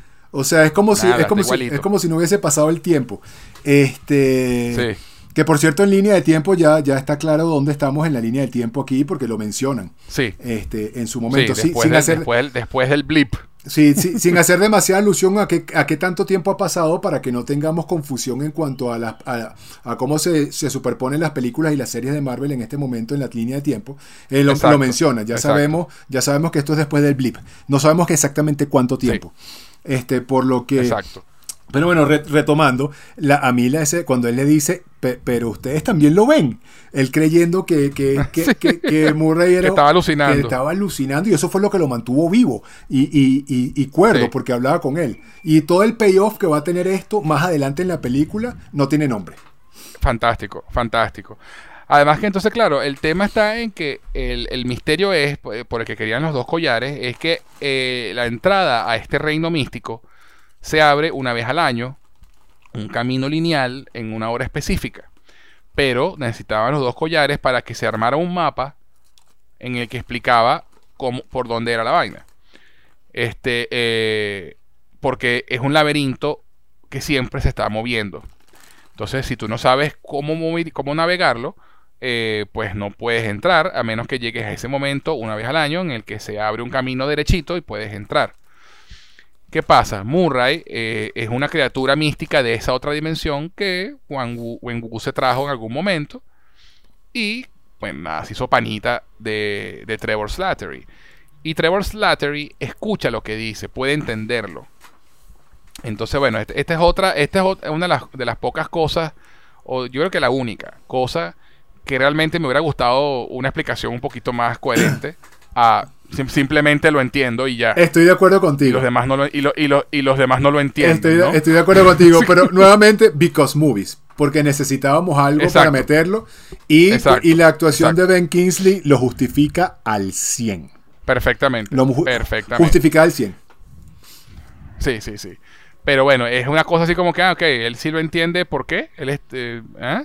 Y los demás no lo entienden, pero él sí, ¿eh? Pero bueno, no importa. Igual la escena es muy divertida cuando van manejando y aquí a la derecha, aquí a la izquierda, no sé qué, y, es un vacilón. Demasiado. Es un vacilón. Es otra cosa interesante que no lo comentamos cuando hablamos de Aquafina y, y y su relación, es que ellos comentan que, ellos se conocieron de 10 años atrás cuando ella lo salvó de que un bully le, le, partiera la cara, que obviamente no le iba a partir la cara porque el tipo sabe pelear, pero tenía que fingir. Exacto. Este, cantando, eh, cuando ella se pone a cantar la de Hotel California, así de random, y, eso desajustó al bully y el tipo no le hizo nada y después le robaron el carro. No, demasiado. Y se fueron a pasear el carro del bully. Demasiado, demasiado. Este, entonces, y aquí hacen lo mismo otra vez, porque hay un personaje que no hemos nombrado, que es la, pelea en el autobús, es contra Razor Fist. Un personaje del cómic que tiene en, un, brazo el que es, es una espada, ¿no? Un machete en el brazo. Este, pasa que bueno, machete aquí en Venezuela tiene otro un doble sentido. Otra, otra, otra connotación, correcto. Otra connotación, entonces preferimos decir espada. Sí, sí, sí. Este, tiene una espada, una espada en, el, en vez de mano. Sí, porque eso es que tiene. Y, eso que tiene, un machete en la mano suena, suena como feo. y lo interpreta Florian Montenu, que los que son fanáticos de la saga de, de Creed este, lo reconocerán como el hijo de Drago en Creed 2. Un tipo que es huge. el tipo es enorme, un monstruoso. Y, hace un papel bien divertido. Además de que es, también una cosa que hace muy bien esta película: que los villanos eh, tienen incluso sus pequeños arcos dentro de la película. Este personaje termina siendo más tridimensional de lo que uno espera eh, eh, en el primer momento que lo ve. Eso te iba a decir, eh, todos los personajes tienen unos matices interesantísimos y, no son del todo... Uno más, uno, más, uno más sutiles que otros, pero los tiene. Claro, claro, claro. Y, definitivamente, bueno, no hemos llegado a eso, pero, pero en el fondo no, terminan no siendo tan villanos. Y eso también me gustó de esta película. Exacto, exacto. Entonces, bueno, nada, el punto es que se vuelven a hacer lo mismo, ¿no? Se roban el carro del bully. Demasiado. Se, roban el carro de, ese personaje y se escapan de, de, Nanda Parbat y para ir a, este bosque sagrado donde está la entrada a, este, a esta otra dimensión, ¿no? Y luego de, bueno, de, la de las desopilantes aventuras de, navegar el, el, laberinto con Murray, tenemos otro momentazo, Ben Kingsley, que yo lo quiero mencionar, porque de verdad que yo no me, yo no me, primero no me esperaba que, que fuera a aparecer el personaje de Trevor Slattery, aunque tiene todo el sentido del mundo que lo hiciese. Este, pero tampoco me esperaba que, que, apareciera por tanto tiempo en la película, ¿no? O sea, es prácticamente el, último tercio de la película él está allí presente. Yo pensé que iba a ser un cameo. Y él tiene. Mínimo. Exacto. Esa escena allí y ya. Pero cuando abre la puerta del carro y él está montado ahí y dice, no, yo me voy con ustedes. Ah, bueno. Más Ben Kingsley, bravo. Este, pero el monólogo que él se lanza hablando de por qué empezó a actuar. ¿no? Que la, que la mamá lo llevó a ver el planeta de los simios, la versión de, de, Charlton Heston. Y, y, que él se, se, quedó fascinado por lo excelentes actores que eran los monos. Increíble, increíble. Y que de paso, y que de paso, a pesar de que la mamá trató de explicarles que, que era, era, era actuación, que eran actores, él juraba que eran los monos los que, los que estaban Exacto, exacto. Este, y lo que le da un toque de inocencia al, al personaje genial porque no, no queda como estúpido como que este tipo sí es idiota, sino más bien como que, ah, qué gafo. Exacto, tal cual. tal cual, tal cual. Este, y Ben Kingsley, como el actorazo que es, pues vende el monólogo a la perfección. Te convence. Quería, que, quería hacer ese, eh, hablar de ese momento porque me pareció brillante. Y entonces llegan, por fin, a, a este sitio, a Taló, a la aldea de Taló, y es otra dimensión. De hecho, tú ves, ¿no? Pasan la cascada y pasan a través de un portal. Es, eh, además, muy, un portal de agua, pero con. Doctor Strange. Un portal de agua, pero con la misma forma de los portales del Doctor Strange, exactamente. O sea, la forma en la que abre, no sé qué. Esto es un portal de agua, pero. No, y, el mismo efecto también. Exacto, exacto, exacto. las, luces, las luces de colores y la cuestión. Este, y llegan a este sitio que es una tierra mística, mágica, en otra dimensión, con criaturas eh, místicas, aves de fuego y, caballos que parecen dragones. Los diseños de las criaturas me parecieron espectaculares. Increíble. By the way. Increíble. Y llegan a la aldea donde nos encontramos con la gran Michelle Yeoh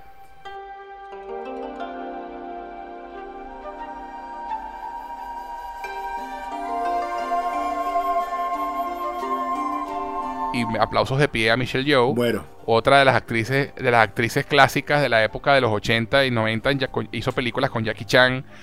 Eh, si no la han visto, se llama Super Cop y es espectacular.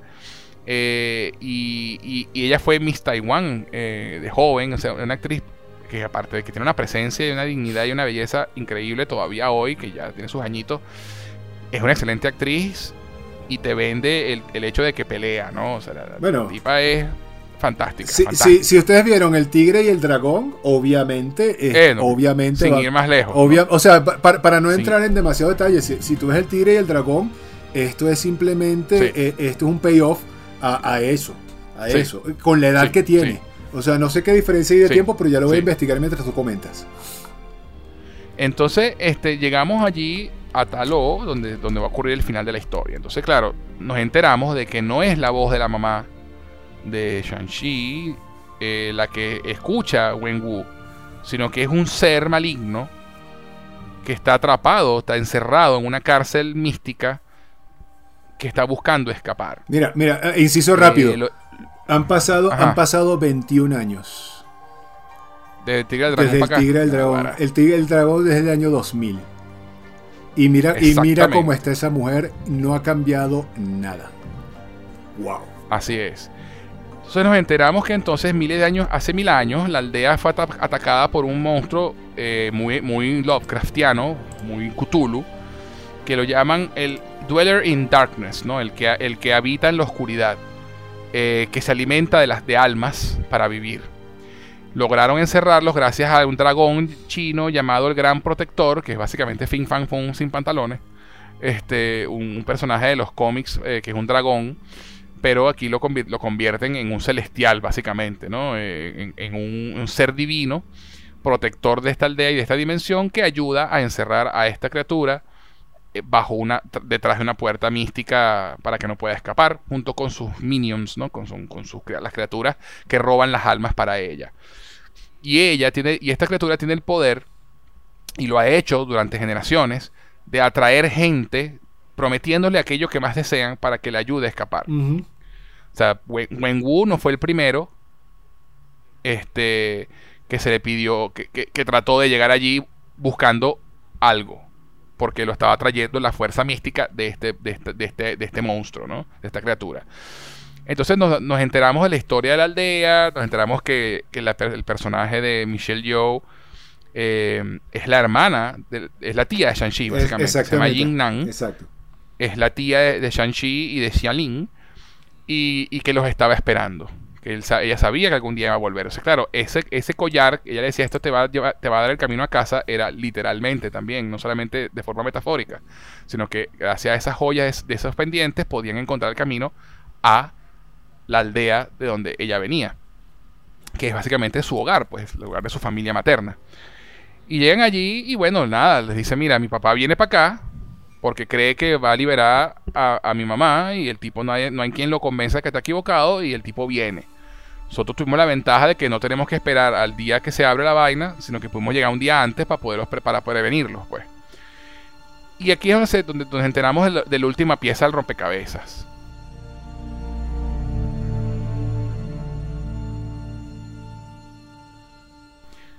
Shang-Chi le había dicho a Aquafina, cuando le contó su historia en el avión, que él no pudo asesinar a la persona que había matado a su madre, que, no pudo cumplir la misión que, y por eso decidió huir.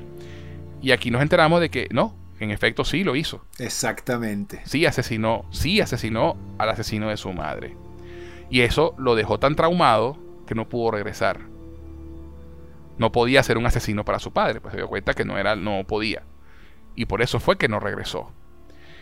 Este, y él tiene entonces ese conflicto interno de, mira, o sea, no soy lo que la gente cree, yo no soy un héroe, soy un asesino. El tipo, y por eso es que tú ves que el tipo tenía estos 10 años en, el limbo, pues. Estaba huyendo de su pasado y no estaba buscando avanzar. Nos enteramos que Aquafina estaba en una, situación parecida porque la familia la presionaba para que hiciera algo con su vida. Y nos enteramos que Aquafina también es un personaje de estos que es muy talentosa, muy inteligente, pero nunca se queda con nada. Empieza a hacer una cosa y la suelta, empieza a hacer otra cosa y no la termina y se unen estas dos personas que están buscando básicamente no, huir de sus responsabilidades y por supuesto Dios los cría, ellos se juntan. Exacto. y, por eso, y por eso se crea esa amistad tan bonita entre ellos. Eh, y entonces ahí está la última pieza del rompecabezas. Sanchi decide, ok, mi papá quiere que yo sea un asesino, que la deuda de sangre sepa un sangre. Bueno, está bien, pues yo voy a matar a mi papá. O sea, esa es la mentalidad con la que él empieza esa, eh, eh, la pelea final. O sea, si mi papá no escucha razón, voy a tener que matarlo. Pues y ya que soy un asesino, pues ¿qué más da? Ya mate a alguien. O sea, el tipo como que se resigna. La, la, tía, entrenándolo, porque él le dice, coño, yo sé que mi mamá pudo vencer a mi papá, ¿cómo hizo? Y entonces él le dice, bueno, tu mamá tenía este poder y tú también lo tienes.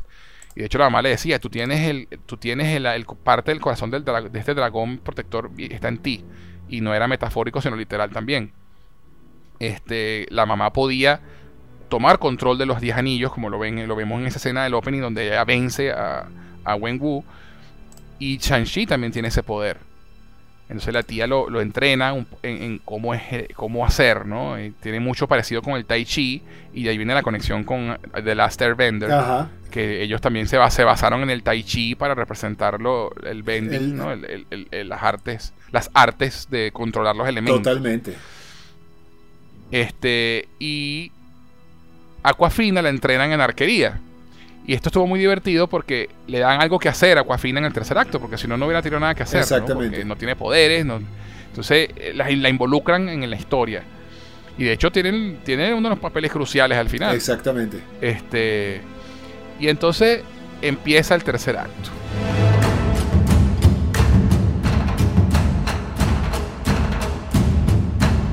Mira, de verdad que uno, lo que yo decía hace un rato, cuando empieza la película tú no te imaginas que vamos a terminar aquí.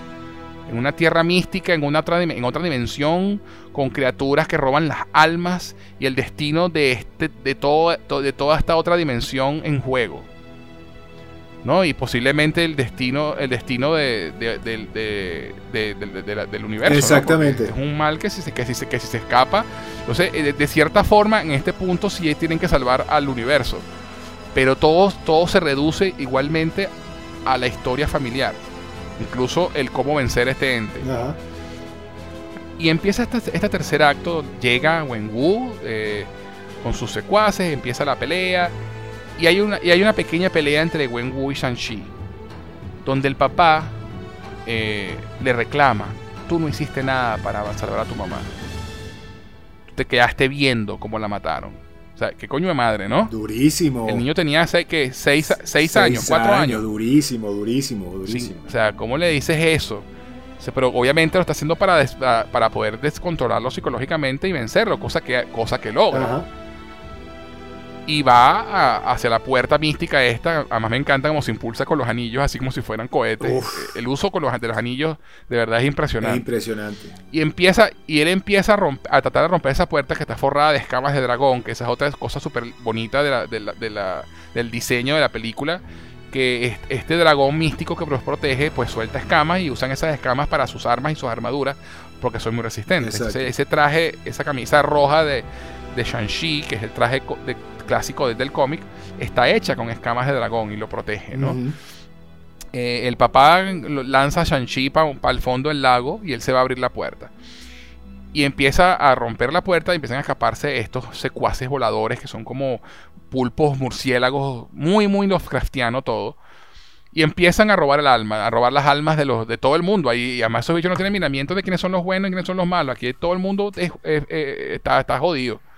Y ese es otro gran momento de la película en el que este personaje, Razorfist, eh, eh, en un momento que le, dicen, pero bueno, tú no entiendes que esta gente nos va a matar a todos, no tenemos que trabajar juntos, que yo no va a trabajar junto con ustedes un coño, ustedes no saben, vamos a, surgir. Y de pronto llega un bicho de esto y mata al enmascarado este cool, que toda la película tú crees que va a ser algo más cool y lo mata. Y lo matan, le roban el alma a lo, a lo Boba Fett. Exactamente. Así muere el tipo Literal. diseño super cool y todo el mundo juraba y, y, todo el mundo juraba que iba a ser algo más importante y lo, es el primero que se llevan. Sí, sí, sí, sí, sí. le roban el alma.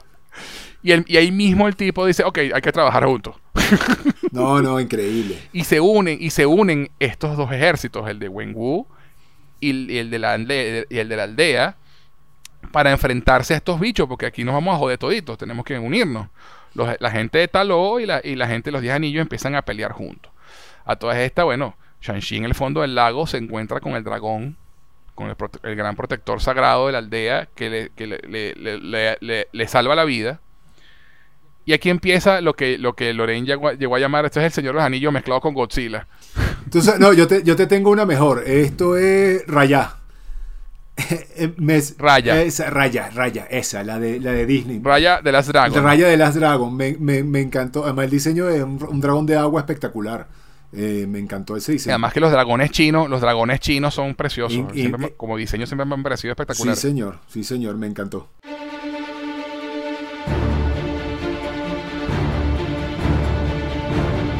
Y entonces se, se libera este dragón gigante, blanco con rojo.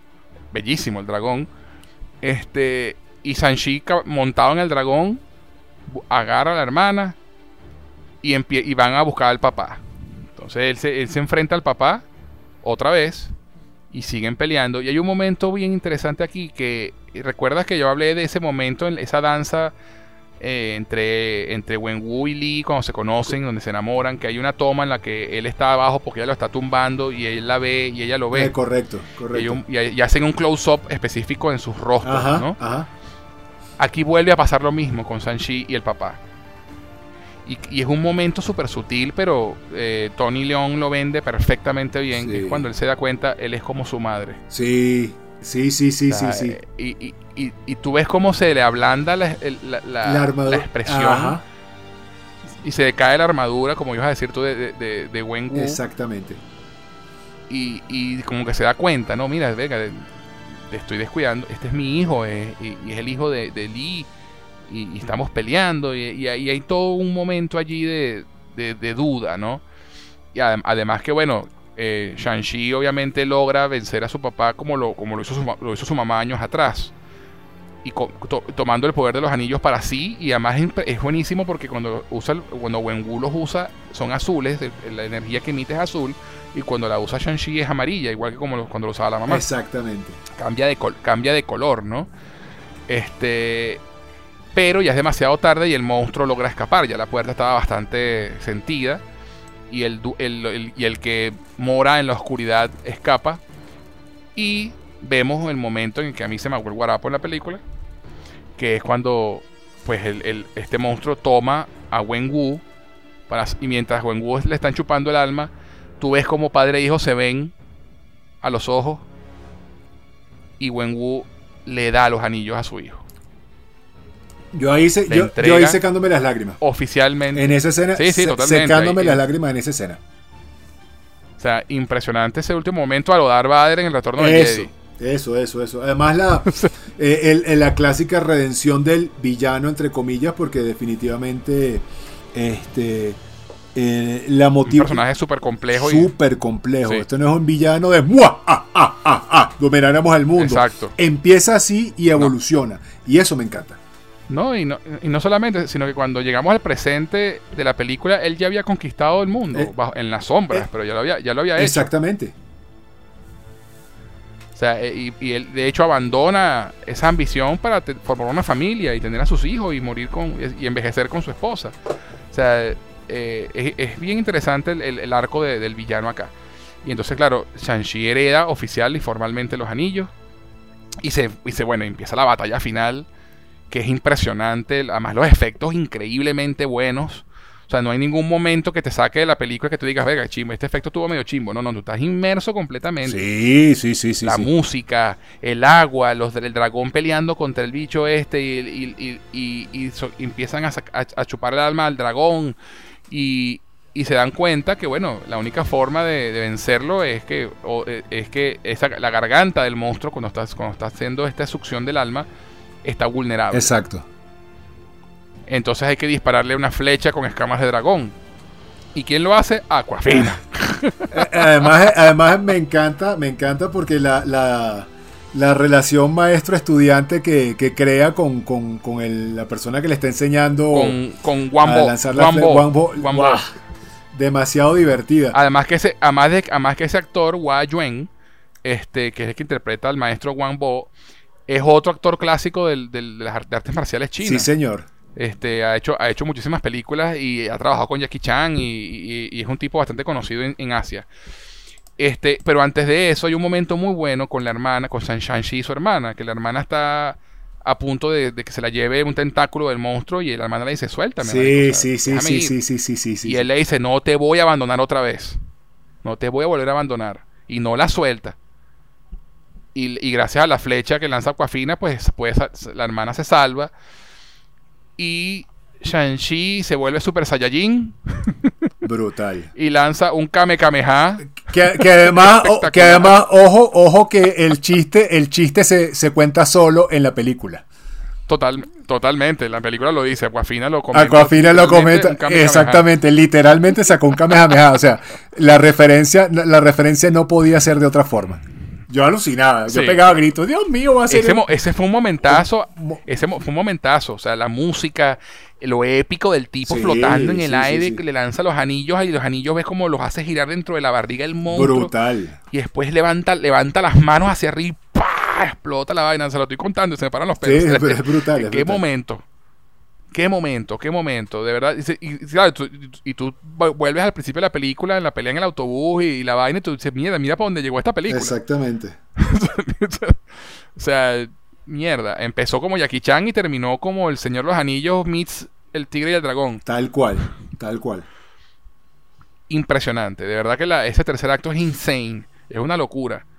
Este, y, de verdad que me, hago de nuevo mención especial a la, a la, banda sonora de la película porque la música me encantó. Eh, eh, me, dio ese feeling de que te da Black Panther, ¿sabes? Con la música de la cultura africana y, tú escuchas los tambores, escuchas...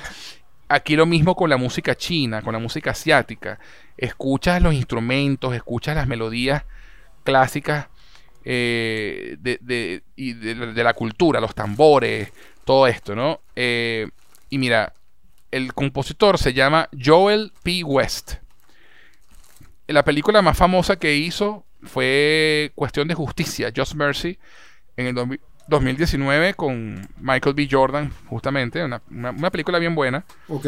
Eh, de abogados y todo este cuento, ¿no? Pero este es como su primer trabajo de alto, de alto calibre. Sí.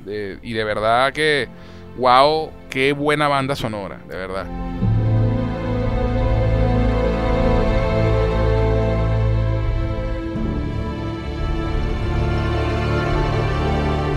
La música es muy, muy, muy buena. Y bueno, nada, eh, básicamente, bueno, ya aquí queda, eh, vencen al, al, villano, muere, muere Wang Wu, y hay una escena muy bonita que es un funeral para todas las personas que murieron, porque el maestro, este Wambo, muere también. eh, muere mucha gente, se hace un funeral y el dragón mueve las linternas chinas, una, belleza de escena también, súper emotiva. Y luego volvemos al, a San Francisco, ¿no? Y están eh, Aquafina y Simuliu cenando con la pareja amigo de ellos que ahí al principio también aparecen donde la amiga le dice coño mira o sea usted ya tan grandecito para no tener dirección en su vida y no sé qué y es un momento buenísimo al principio cuando dice tienes razón deberíamos pero deberíamos buscar eh, nuestro, nuestro destino y, y, pararnos temprano y hacer o demasiado demasiado demasiado demasiado este este, y entonces, bueno, volvemos a esta pareja de nuevo, el corte Smash Cut, así, a, ellos echándole el cuento a los amigos de lo que pasaron las últimas dos semanas. Y hicimos esto y fuimos para este sitio, a esta, aldea mítica en otra dimensión y peleamos con el dragón y echen todo el cuento tal cual pasó como se lo echarías todos tus panas cuando después que regresa a una aventura así. Exacto. Y la tipa así como, ¿y tú, crees, ¿y tú crees que me va a creer este cuento? O sea, eso, eso es para joderme por lo que les dije la vez pasada, ¿no? Que buscaran oficio. Ahora me vas a decir que salvaste el universo. y en ese momento se abre un portal Místico. y aparece Wong. Demasiado. ¿Qué, ¿Qué escena? Qué escena. En este dojo amamos a Wong. Sí, señor. No, no, no. Se, eh, eh, se robó, se robó en dos escenas la, la película. Increíble. Sí, de verdad. No, además la conexión. De verdad, el tipo aparece. La forma de conectar la película con, lo que viene más adelante. Sí, no, entonces aquí él llega Shang-Chi, porque claro, no sabe quién es. Sí, empieza Shang-Chi. Shang-Chi. Shang-Chi, ¿dónde está Shang-Chi? Y el bicho este, presente, además me da mucha risa que dice presente. Sí, y levantando la manita así como, eh, sí, soy yo. Presente. Y que tiene los anillos, sí, véngase. Tenemos que hablar. Ella también, Aquafina y se, y se, se roba, se, se, bebe el trago de la mesa de uno de los tragos que bien, vámonos. Es demasiado. Y, y ahí se acaba la película. Y tú dices, ok, wow. Qué finalazo. Qué, qué, qué, acabo, qué, qué, final y qué acabo de ver, qué maravilla. ¿Qué está pasando? Y vamos a hablar entonces de las escenas post-crédito. Tiene dos escenas post-crédito, una a mitad de los créditos y una al final. Y son de las dos de las mejores escenas por créditos de Marvel ever. Sí, señor.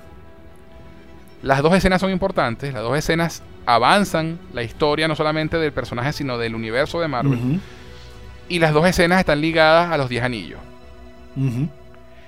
Literal y metafóricamente. Exactamente. Entonces, háblame de la primera escena post crédito. La primera escena post crédito, por favor. Yo quería, yo quería llorar cuando aparecen los Vengadores. o los Vengadores restantes. Oh, sí. O sea, analizando. Bueno, aparece, aparecen, aparecen dos de ellos. Bueno, dos de los que, dos de los que están activos. Además me sorprendió. Exacto. Me sorprendió que regresa Bruce Banner como Bruce Banner, ya no es. Ya no es Hulk. Ya, no, es, ya, no, es, ya no es el profesor Hulk. ya no es profesor Hulk, sino es literalmente Bruce Banner y todavía con un cabestrillo en la mano claro de, eh, de en la mano del chasqueo que hizo Snap en Endgame del chasqueo este y no o sea, esa sí no me la esperaba. Yo, yo, yo me hubiese esperado muchas cosas, pero no una escena postcrédito con la Capitana Marvel y Hulk. En serio que no. Te cuento, te cuento una cosa. El, director, Dave, el director de Daniel Cretton, eh, es muy amigo de Brie Larson. Ah.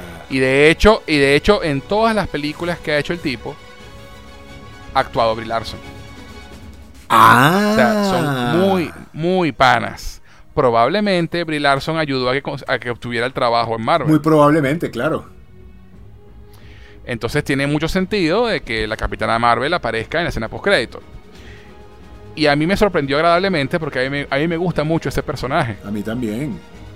A mí también. Y además buenísimo que, están en la llamada Zoom, así como, como aparecen en Endgame, ¿no? En este holograma vertical. Eso. Plano. Eso, eso, eso, eso. Ajá, eh, Ajá se cuenta, eh, eh, ¿qué más está pasando? No, entonces, claro, están analizando los, están analizando los anillos. Y por supuesto, eso, eso te hace pensar, uno, que la Capitana Marvel, por, por ser la, la, Avenger del universo, digamos, la que recorre el universo, esto tiene una implicación, esto tiene una implicación a nivel universo. Cósmica. Luego, obviamente, Wong dice que los anillos, cuando los empezó a usar, hasta Kamatara escucharon el, sonido de los anillos, o sea, el llamado. Y es, y es que hay un beacon ahí, una señal que está llamando a algo o a alguien que no sabemos quién es. Yo no tengo ni la más remota idea, no, me no, no, puedo ni siquiera especular.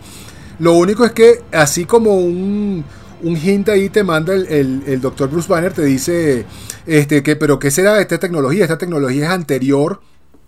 Incluso creo que, no, mentira, las gemas del infinito no, pero él sí menciona que es una tecnología muy anterior, incluso... No, menciona, menciona, mencionan que, la, que el Wong menciona que, las, que, que los anillos no aparecen en ningún registro de, de, de, de, de, de Kamatar.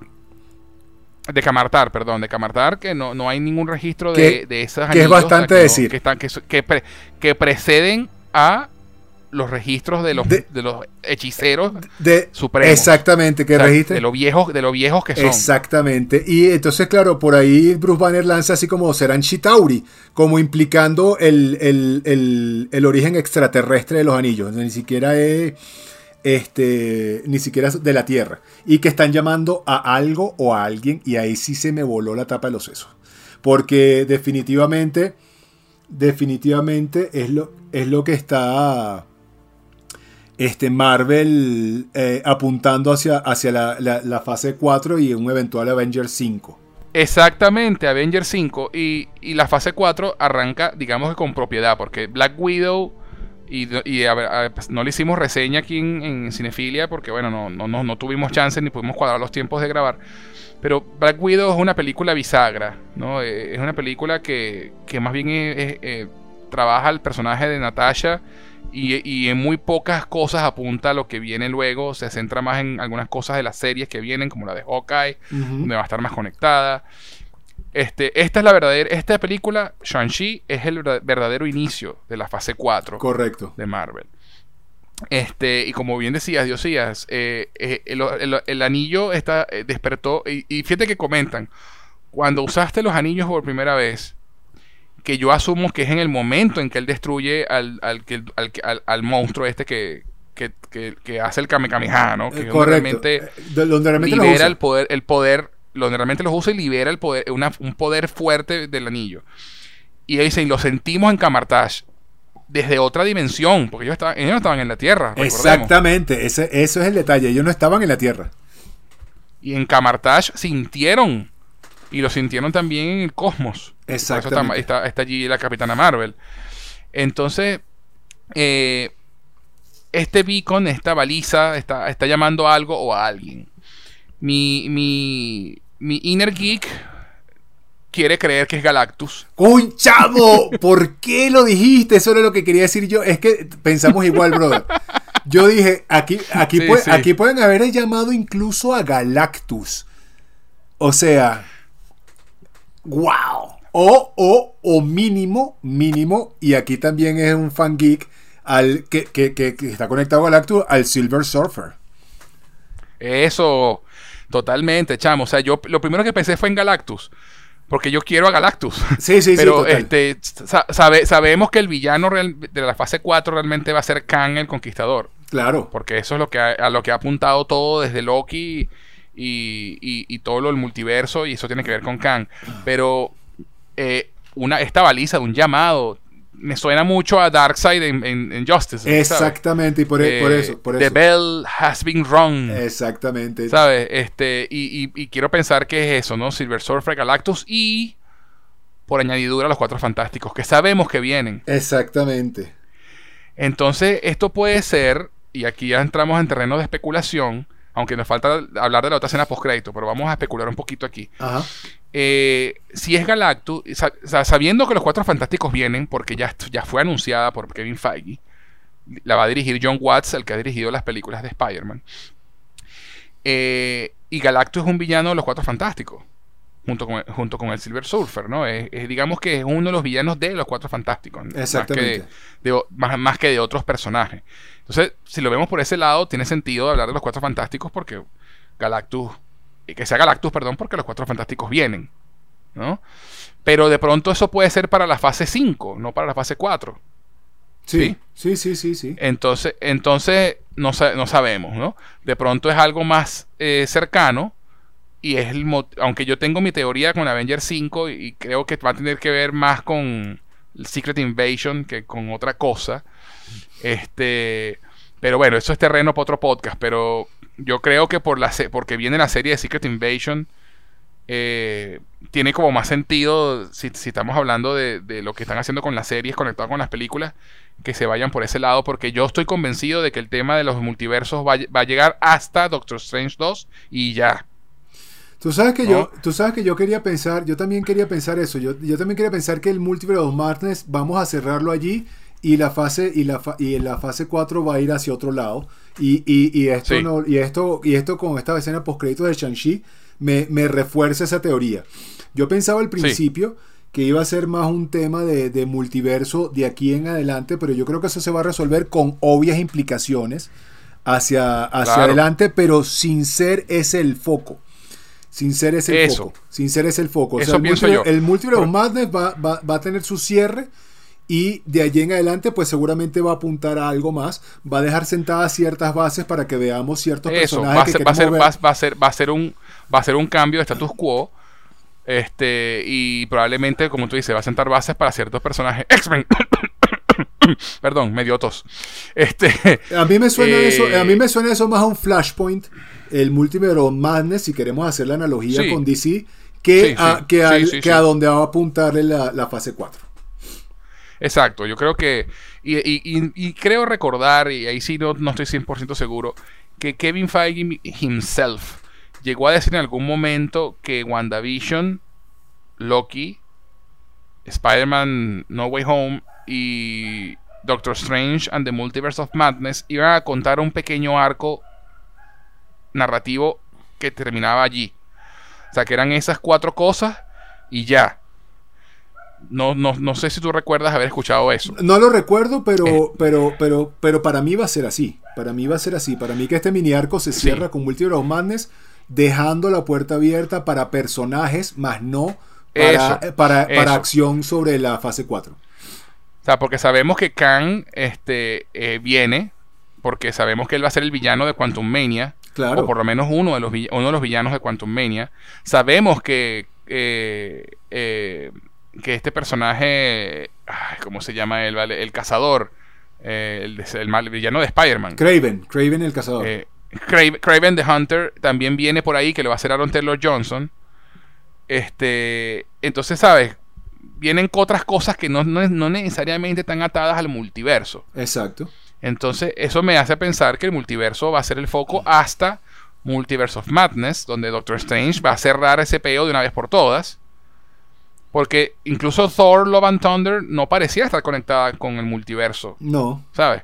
probablemente lo que sea es lo que tú dices, que los eventos de todo esto y el cierre con Multiverse of Madness va a cambiar el status quo de Marvel. Sí. Y va a permitir que, por ejemplo, los vampiros ahora existan para que pueda venir Blade. Exactamente. Va a, venir, va, va, a, justificar la existencia de los mutantes. Exactamente, para X-Men. para X-Men. Y la misma llegada de los Cuatro Fantásticos. Y la misma llega a los cuatro fantásticos que pueden justificar que el, poder, el, accidente cósmico que da los poderes pueda ocurra en, por culpa del multiverso. Exacto. Entonces, entonces, este tiene sentido que de pronto Shang-Chi esté más conectada a lo que sea Avengers 5 o, lo, o simplemente a otra, a, la, o simplemente esa escena post crédito simplemente es un setup para la secuela de Shang-Chi. Pudiera ser. Puede ser. Pudiera ser, pero no, no, no, creo, no creo porque no, no, no le hubiesen dado nivel Avenger. Sí. Y no, y además que básicamente al final Wong les dice, welcome to the team. O sea, bienvenidos a los Avengers. Exactamente. y, Banner les dice, su, vida va a cambiar. Que no va a ser la misma. Que ahí es donde viene mi comentario. Bienvenidos al circo. Que, le dice, welcome to the circus. Le, dice, bienvenidos al circo, le dice Banner. Que ahí es donde viene, ahí es donde viene un comentario que quiero retomar de cuando empezamos a hablar de la película de Aquafina me pareció, me pareció loquísimo que Aquafina no solamente la llamaran, o sea, para, para, o sea, porque ahí simplemente pudo haber sido, así como hablamos de que, de que por qué se la llevó el papá de, de Shang-Chi, porque, se la del porque se la llevó Wong y porque, o sea, o sea, los dos están íntimamente ligados por alguna razón que hasta ahora no es romántica, gracias a Dios. Pero a mí me sorprendió mucho eso. claro, también es que, también es que es una actriz de peso. amor le van, a lo mejor le van a dar poderes o algo más al personaje, que quién sabe. ¿Quién sabe? ¿Quién sabe? Pero está interesante, está interesante. Es, interesante, es interesante especular. Sí, porque mi, eh, mi, eh, teoría favorita es Galactus. Simplemente oh, este, este estos, anillos, estos anillos místicos milenarios de poder llaman al devorador de mundos. Pues, y, y, eso me, y eso me parece brutal porque, o sea, ese es el villano que tiene suficiente nivel este, por encima de Thanos. Y, y, justificaría un montón de cosas. Justificaría a los cuatro fantásticos eh, sin presentar a Thanos, sin presentar a, perdón, a Galactus, sino solamente en hints. Y aunque, aunque no lo creo, porque ya, ya Fox medio fracasó con el Silver Surfer, pero eventualmente es un personaje que podría venir. Bueno, pero, o puede, o puede Silver Siendo, siendo justos, el Silver Surfer es lo mejor de esa película. Sí, claro, claro, pero te digo, o sea, no, no, estoy seguro que Marvel vaya a repetir la fórmula. La, cagaron más con Galactus realmente que con Silver Surfer en Sí, sí, sí, pero no, no creo que ellos vayan a utilizar, no, no creo que vayan a reciclar el Silver Surfer. A, lo mejor utilizan alguno otro de los de los heraldos. Heraldos. De, porque Galactus tiene varios heraldos. E, está uno que, que es muy brutal. Que es, no me acuerdo el nombre del que tiene una H y, vuela como en una, como en una roca. Este. Ajá. Cierto. Entonces, y además sabemos, y también, y también sabemos que, que mm, el Doctor Doom viene por ahí también. Exactamente. Entonces, esta, yo estoy, esto, esto me tiene muy contento porque Marvel va a explorar esta parte cósmica de su universo. Digamos que las primeras tres fases, excluyendo obviamente la última parte con Thanos y las gemas del infinito, era, la, era, era como una historia más grounded, ¿no? Más, más seria que se fue volviendo loca un poco a poco hasta que llegó a las gemas del infinito y el guante del infinito y, todo esto. Y ahora Marvel abrió las puertas, las puertas cósmicas y ahora bien, véngase papá, ¿sabes? Multiversos, otras dimensiones. Está explotando esa parte que, coño, como fan de los cómics, pues, y de Jack Kirby en particular, no puedo, no puedo esperar a ver. ¿Y, cuál es la siguiente película que viene ahorita? Los Eternals, weón. Sí que, de la cual Kevin Feige no deja de hablar. O sea, aparentemente es extraordinaria y, lo mejor que ha hecho Marvel ever. Dicen los que la han visto. O sea, el, dentro del mismo estudio están sorprendidos de lo espectacular que es la película. Wow. este, eh, y, Kevin Feige incluso hablaba más de, los Eternals que de Shang-Chi. O sea, el, eh, Shang-Chi fue así como, fue así como la, la, película que, en la que todo el mundo decía, bueno, va a ser de pinga y la vaina fue un batacazo. Y, y, realmente el enfoque de, marketing eh, en los últimos meses, antes de que empezara, digamos, el, un mes antes del estreno de Shang-Chi, pero antes de eso, lo, de lo que, se, lo que Kevin Feige hablaba era Chloe Shao, Eternals, la caraja se gana el Oscar. O sea, eh, Eternals es algo, va a ser, yo creo que va a ser una película muy especial. Y va a abrir aún más las compuertas de lo, de lo, de lo espacial, de lo, de lo cósmico. Sí, sí, ¿no? Sabemos, sabemos que no solamente están los Eternals, sino los Celestials. Y, y, y wow. O sea, e, esa, esa película estoy convencido de que le ha volado la cabeza a más de uno.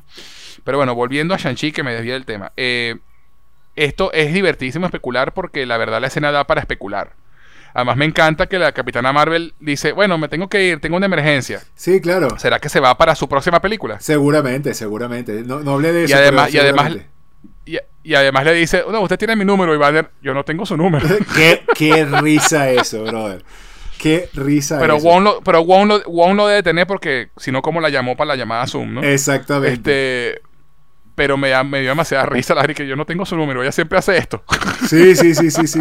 No, y obviamente, obviamente es una, forma no, y hay una forma de justificar también de que la tipa es demasiado poderosa y, nunca está en la tierra cuando, cuando hay peos porque la tipa está en otro lado resolviendo otro peo más grande. Exactamente. Este, y, y bueno, ya sabemos que la película de Capitana Marvel va a ser Las Marvels. Ajá. que no va a ser ella sola, sino va a estar Mónica Rambeau y va a estar Mrs. Marvel, que es otra serie que viene para, para Disney Plus también. Entonces, las Marvels. Eso va a ser bien interesante también. Además de que la va a dirigir Nia Da Costa, que fue la que dirigió Candyman ahorita.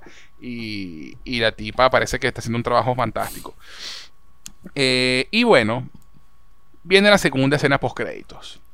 Y uno siempre, y con Marvel siempre pasa esto, ¿no? Cuando hay dos escenas post créditos, generalmente una sí es importante para la historia y la segunda es más algo como cómico, ¿no? Exactamente. O alguna, o alguna cosita así, tú sabes, que no tan importante. No, este no es el caso. No. La segunda escena post crédito es tan importante como la primera y se enfoca en los 10 anillos tanto como la primera escena. Exactamente. Como la primera escena post crédito. Simplemente que en la primera escena post crédito se enfoca en literalmente los 10 anillos de poder Y la segunda escena post se enfoca en los 10 anillos como institución. En la organización, exactamente. En la organización de los 10 anillos. ¿Por qué?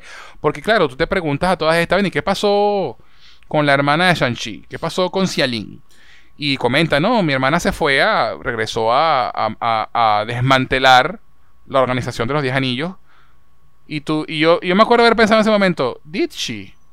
¿En verdad? Sí, yo pensé incluso que ella, que, que ella, yo pensé que ella iba a quedar como guardiana de, como, hace como el, como el trabajo de la mamá, pues. O sea, guardiana de la entrada de Talo. Pero no. Sí, entonces, claro, resulta, vemos a, a Xialin, además que ya, ya habíamos visto que ella tenía como una, una, predilección por el arte callejero, ¿no? Por los grafitis y la vaina, y tú lo ves en, en, el Fight Club que ella tenía, pues la decoración de su oficina y tal. Y la vemos en su, en su cuarto en Xialin, también, pues pintando grafitis y, y tú sabes, ¿no? Casual. Y de pronto aparece nuestro pana Razor Fist y la llama, ¿no? Mira, ya es hora. Y en ese momento yo le comento a Loren, ok, la tipa tomó el lugar de su padre. La tipa asumió el control de los diez anillos. Y efectivamente, la tipa se sienta en la silla y vemos que tiene atrás el logo rediseñado de los diez anillos, ahora en color rojo. con una flor, y con una flor de loto en el fondo. Brutal.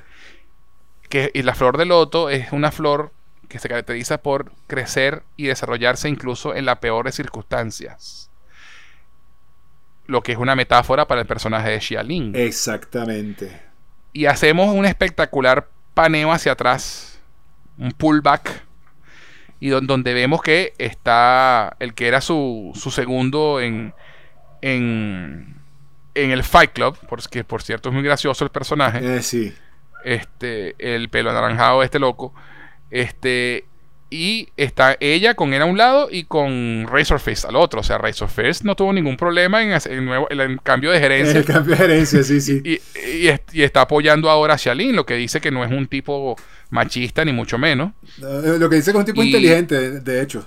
Inteligente también, sí. Y, nos, cuando hacemos este pullback y vemos cómo se está reconstruyendo la fortaleza de los 10 anillos, vemos que ahora hay mujeres entrenando, importante. No solamente eso, sino mujeres y hombres multirraciales. Vemos gente de color negra, de blanco, de todo asiático. Y vemos como las paredes también están decoradas con los grafitis y todo este look de ella, ¿no? Y ella dice, mira, hay mucho que hacer. Esto apenas empieza. Entonces, entendemos dos cosas. La primera, que obviamente en la segunda película de Shang-Chi, en, cualquier en, cuanto, en el momento que se haga, probablemente su hermana sea un antihéroe y, una cosa en la que Shang-Chi tenga que enfrentarse de nuevo. Exactamente. Ya, ya como jefe, como jefa de esta organización terrorista. No terrorista, pero de esta organización. de esta organización. Digamos, que, no, a las sombras. Exactamente. no, en las sombras. No, sabemos bien para dónde va. ¿Tú sabes qué, conectó mi cabeza loca? Cuéntame. Eh, ella sería, se llevaría muy bien con Sharon Carter ahora. Sí, brother. Sí, sí, sí, sí, sí. Aunque, aunque aunque ahí recuerdo este que, con Sharon Carter se van a echar para atrás con lo que pasó en la serie. Eh, van a rectificar. Sí, yo, no he, leído nada, yo, no he leído nada de eso. Estoy casi seguro que lo leí, lo voy a buscar, investigar y te lo voy a mandar porque me parece que después de, la, de las reacciones tan negativas que tuvo el final de, de Falcon and the Winter Soldier, sí, el, poner a Sharon como traidora creo que no gustó mucho y por ahí me pareció leer, pero voy a tener que volver a ver. Mira, chamo, yo, yo te digo, yo he visto bastante eh, reviews y cosas y análisis de, esto y no lo ha mencionado por ningún lado. Bueno, yo no sé, yo no sé si así, así. Yo, espero que no. A buscar. Yo espero que no, a mí, a mí también me gusta el giro. A mí yo, yo espero que no, porque Kevin Feige, Kevin Feige no, no suele ceder ante, ante ese tipo de cosas, ¿no? Fíjate que con Iron Man 3 y el mandarín lo que hizo fue con el paso de los años darle manejar la vaina de otra forma, pero no admitió que nos equivocamos ni un carajo. No, no, no. Y, y yo creo que y no solamente Sharon Carter, que ahora como los que los que vieron la serie de Falcon o Winter Soldier saben que ella es el Power Broker, ella es un personaje que ahora está también en las sombras y ahora reinsertada al gobierno estadounidense este, tiene acceso a información y a, cosas que puede vender al mejor postor. Este, y también Ajá. No, no, eh, voy, a, voy a mirar porque sí, lo que pasa es que como no hemos todavía hecho nuestro review de las series de Marvel, no hemos tenido oportunidad de hablar de todo esto. No, la tenemos pendiente, la tenemos pendiente no sé si después de What If, porque es que si seguimos esperando se nos va, se nos va a pasar todo el universo cinematográfico de Marvel, pues vienen más series. Sí, bueno, ya, ya veremos. De pronto hacemos un podcast para hablar un poquito de cada serie ya, porque este es demasiada, demasiado contenido ya. Y, sí, sí, está muy y de pronto es mejor, es mejor, es mejor centrarnos en las películas más que en las series. Sí, sí, sí, ahí veremos, ahí veremos cómo, cómo, cómo organizamos la cosa. Totalmente. Pero, este, lo, y lo otro que se me ocurrió es que también podría hacerse muy amiga de de Julia Louis Dreyfus. Exactamente, para el. Para el de, Alegra. De Alegra. Wow. Para los Dark Avengers o los Thunderbolts. Exacto. que sea que esté formando Alegra. Y, y, ese, y esa es una de mis teorías con Emil Blonsky. Eh, te iba a decir, te iba a decir que eso, eso tendría más sentido porque conectaría y tendría un poquito más de sentido la aparición de, de la abominación dentro de esta película. Exacto porque en los cómics la abominación forma parte de este equipo que monta Thunder, eh, el general Thunderbolt. Este, los Thunderbolts o los Dark Avengers. Y ya, ya tenemos al, al, US Agent, que ya está reclutado. También sabemos que reclutaron a Yelena, a la hermana de Black Widow. Exactamente. Este, entonces, bueno, por ahí se está formando algo. Y sabemos también que en la serie de She-Hulk va, a salir, va a salir Abominación y va a salir Bruce Banner. Exactamente. Entonces, ahí, ahí, nos iremos enterando poco a poco de cómo conectan los puntos allí, ¿no? Este, pero volviendo al, a, a Xialin, eh, eh, es un personaje también que, como te digo, puede hacer muy buen, entablar muy buenas relaciones con Alegra o con Sharon Carter o con ambas. O con ambas. O sea, hay, hay, hay potencial allí para explorar porque sabemos que Xialin, a pesar de, su ambición y su cuestión, y además sabemos que ella montó su propio imperio de lucha, obviamente iba a manejar el, negocio de su padre, pero sabemos que ella y, y, y, y Shang-Chi se reconciliaron. Y hay afecto genuino entre ellos. Exactamente. Entonces, e, eso, eso va a ser interesante, eh, pues más adelante con próximas películas de Shang-Chi que se hagan, pues y con lo que se puede hacer con las series de televisión y con, y, con las próximas películas que, involucren más personajes. Porque yo creo que dentro de todo eh, ya van, a empezar como a derramarse los personajes en las películas. Ya no van a ser eh, películas individuales solamente, sino que ya va a haber más conexión, ¿no? Más interconexión entre una cosa y otra. Exacto. Eh, probablemente esta sea la última película de origen que veamos en un rato. Este, porque bueno, viene la secuela de Spider-Man, viene la secuela de Doctor Strange, viene la secuela de Ant-Man, viene la secuela de Black Panther, viene la secuela de Thor, este, ¿sabes? Viene la secuela de Capitán Marvel, o sea, yo, creo que en un buen rato nos vamos a ver otra historia de origen. Y para eso están haciendo, están utilizando ahora los, las series de Disney Plus. ¿no? Para, para, introducir personajes nuevos, como va a ser en la serie de Hawkeye, que van a introducir a, a su pupila, que se me escapa el nombre ahorita del personaje que va a ser su heredera. este, eh, She-Hulk. Ajá, exacto, exacto.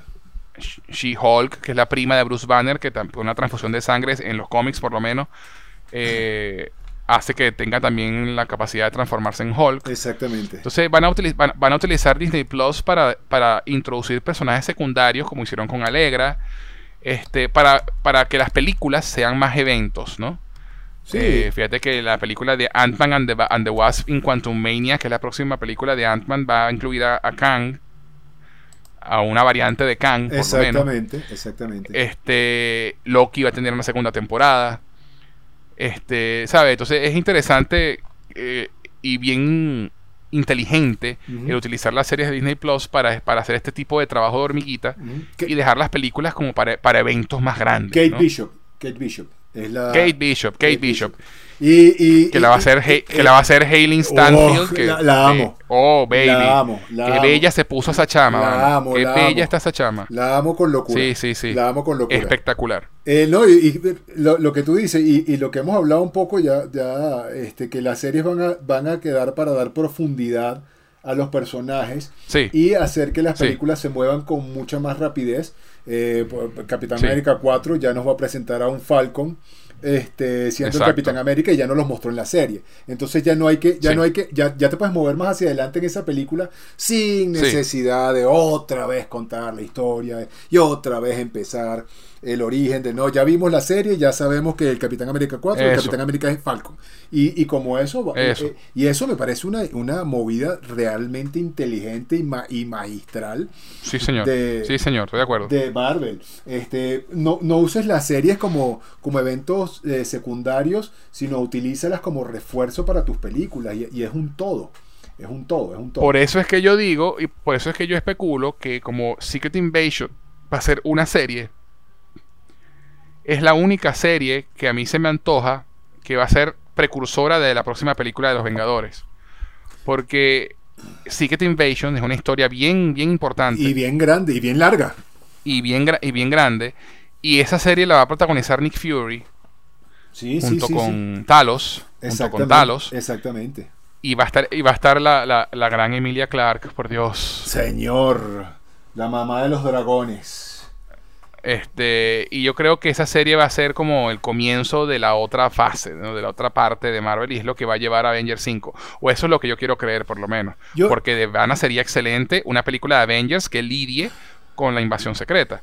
Claro, la, tienen que, la van a hacer diferente al cómic, por supuesto, pero ya se especula desde ahora que, que Emilia Clark puede ser la directora de Sword. Exactamente. Uf, sería increíble. Sería increíble. Entonces, bueno, bueno, pero e, e, eso es tema para otro podcast, pero quería mencionararlo porque es, muy interesante lo que, está haciendo Marvel con las series. Bueno, está entre nuestras películas. Eh, está entre nuestras teorías sobre el futuro, o sea, que. Exacto, este, exacto, O sea, podrían ir por muchos lados. Yo te soy sincero. Yo creo, yo creo que Secret Invasion va a ir más lo que acabamos de hablar. Sobre desarrollos de personajes, como dices tú para un, para un eventual desarrollo de película. Eh, eh, para Avengers 5 no estoy seguro, o, o, Avengers 5 va a ser una cosa, porque además tienen que hacer una cosa más grande que Avengers Endgame. Entonces, la además que ya Kevin, Kevin Feige, Kevin Feige, perdón que te interrumpa, Kevin Feige ya dijo en una entrevista reciente que ellos tienen algo ya planeado y planificado para Avengers 5, pero que va a tardar un rato en llegar. O sea, que ellos quieren establecer muy bien las bases de lo que va a ser Avengers 5 porque va a ser huge. Bueno, por, eso, por eso, este, por eso, con más razón. Con más razón. Sí. Pero fíjate que entonces eso, eso, eso me devuelve a nuestra teoría en Shang-Chi de que no es casualidad, no es casualidad que Kevin Feige haya, haya dado esa, haya dicho eso ahora y no antes de, Shang-Chi. Después. Exactamente. Exacto. Esperaron hasta el estreno de Shang-Chi para poder decirlo, eso tiene mucho que ver. Eso no es casualidad. Tienes razón. Bueno, este, ya terminamos con nuestras teorías y especulaciones sobre el futuro. Esta parte siempre es divertida. este, ahora, Diosías, cuéntame cuál fue, si la tienes en, mente, por supuesto, tu escena favorita de Shang-Chi y la leyenda de los Diez Anillos. Chamo, está complicado porque la película en general es mi escena favorita. Pero si, si, me, si me quiero poner si me quiero poner, eh, te, voy a, decir una por una de corazón, pero no es una escena como tal, sino es una, más, es más, bueno, sí es una escena, es más una toma. Cuando hace el Kamehameha con los anillos, brother, yo pegaba gritos. y que además Aquafina se burlara como chiste interno de que hizo un Kamehameha. Este, a mí eso me pareció una genialidad. Una genialidad. Pero, pero siendo serios, este, la escena de, la escena la escena del edificio, el, escape de. En el escape de Macao. En, los, andamios de bambú, los andamios de bambú. En los andamios de bambú por el, evidente payoff a, a, a, a Jackie Chan. A, mí esa escena me pareció visualmente increíble, la coreografía es espectacular. Este, obviamente no es algo que se haya hecho nuevo porque es, una, eh, eh, es precisamente tal cual como la de Rush Hour, pero me pareció, me pareció muy cool que la incluyeran y me pareció, me pareció muy bien desarrollada y, todo lo que tiene las implicaciones después de eso, ¿no? Que los capturan y toda la vaina. Me, gustó más ese incluso que la del autobús. Sí, sí, sí, estoy de acuerdo. Estoy de acuerdo. Mi escena, mi escena de acción favorita es esa, el escape de Macao. Lo, es, excelente. Es, mi escena de acción favorita de la película. Mi, pero mi escena favorita de la película. Creo que vamos, creo que vamos a coincidir, el opening.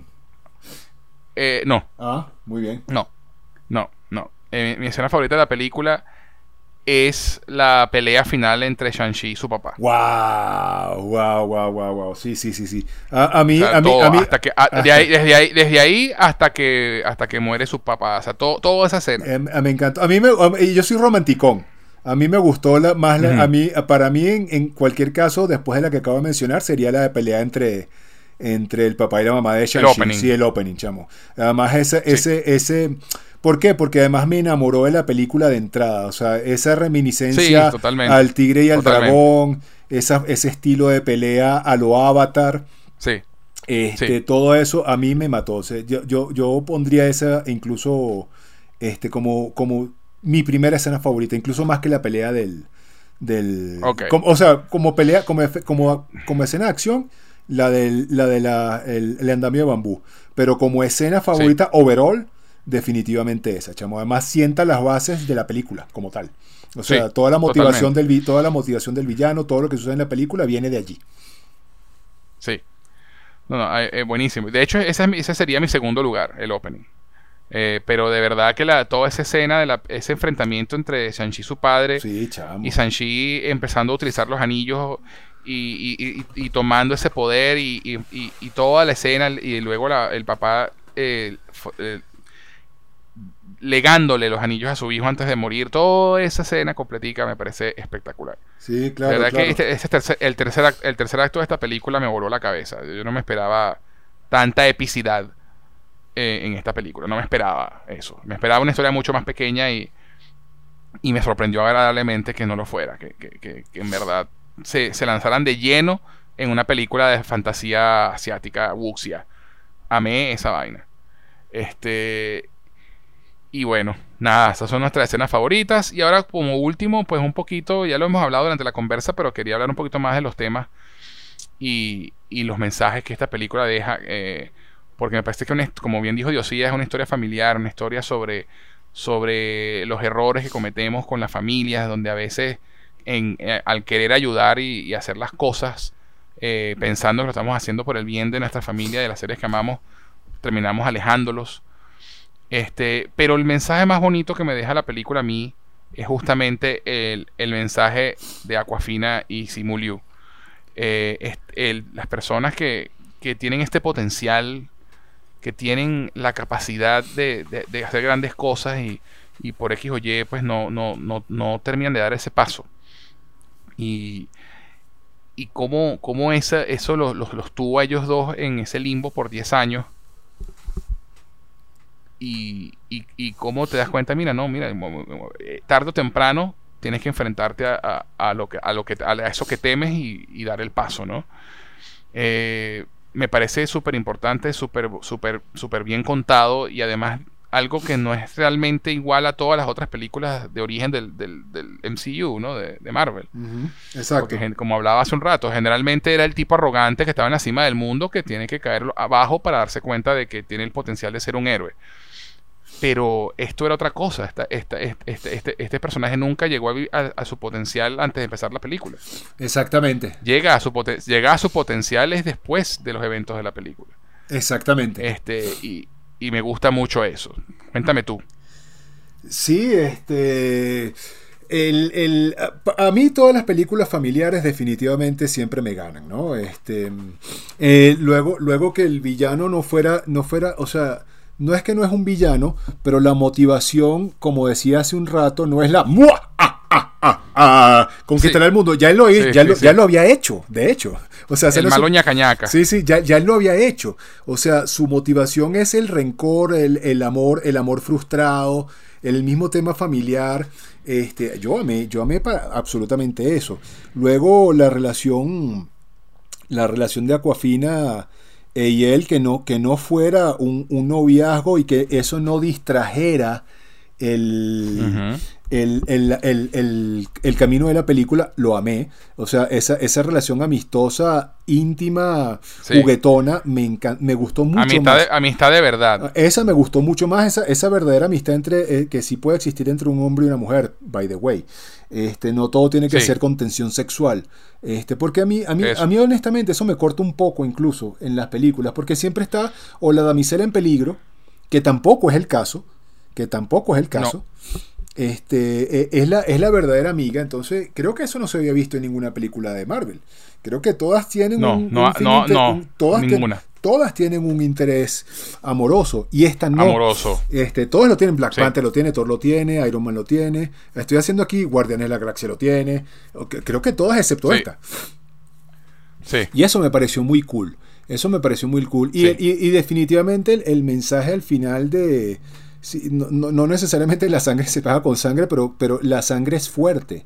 La sangre es fuerte al final, el, perdón, el, perdonar a su padre, el que su papá se arrepintiera, no se arrepintiera, pero se diera cuenta de que, de que su hija era un reflejo de su mamá, la misma relación entre los hermanos, aun cuando al final queda un poco torcida por, porque, por, pero, también, pero también porque le da dimensión a ella como personaje. No, tampoco puedes perdón, tampoco se puede olvidar 10 años así de la nada, brother.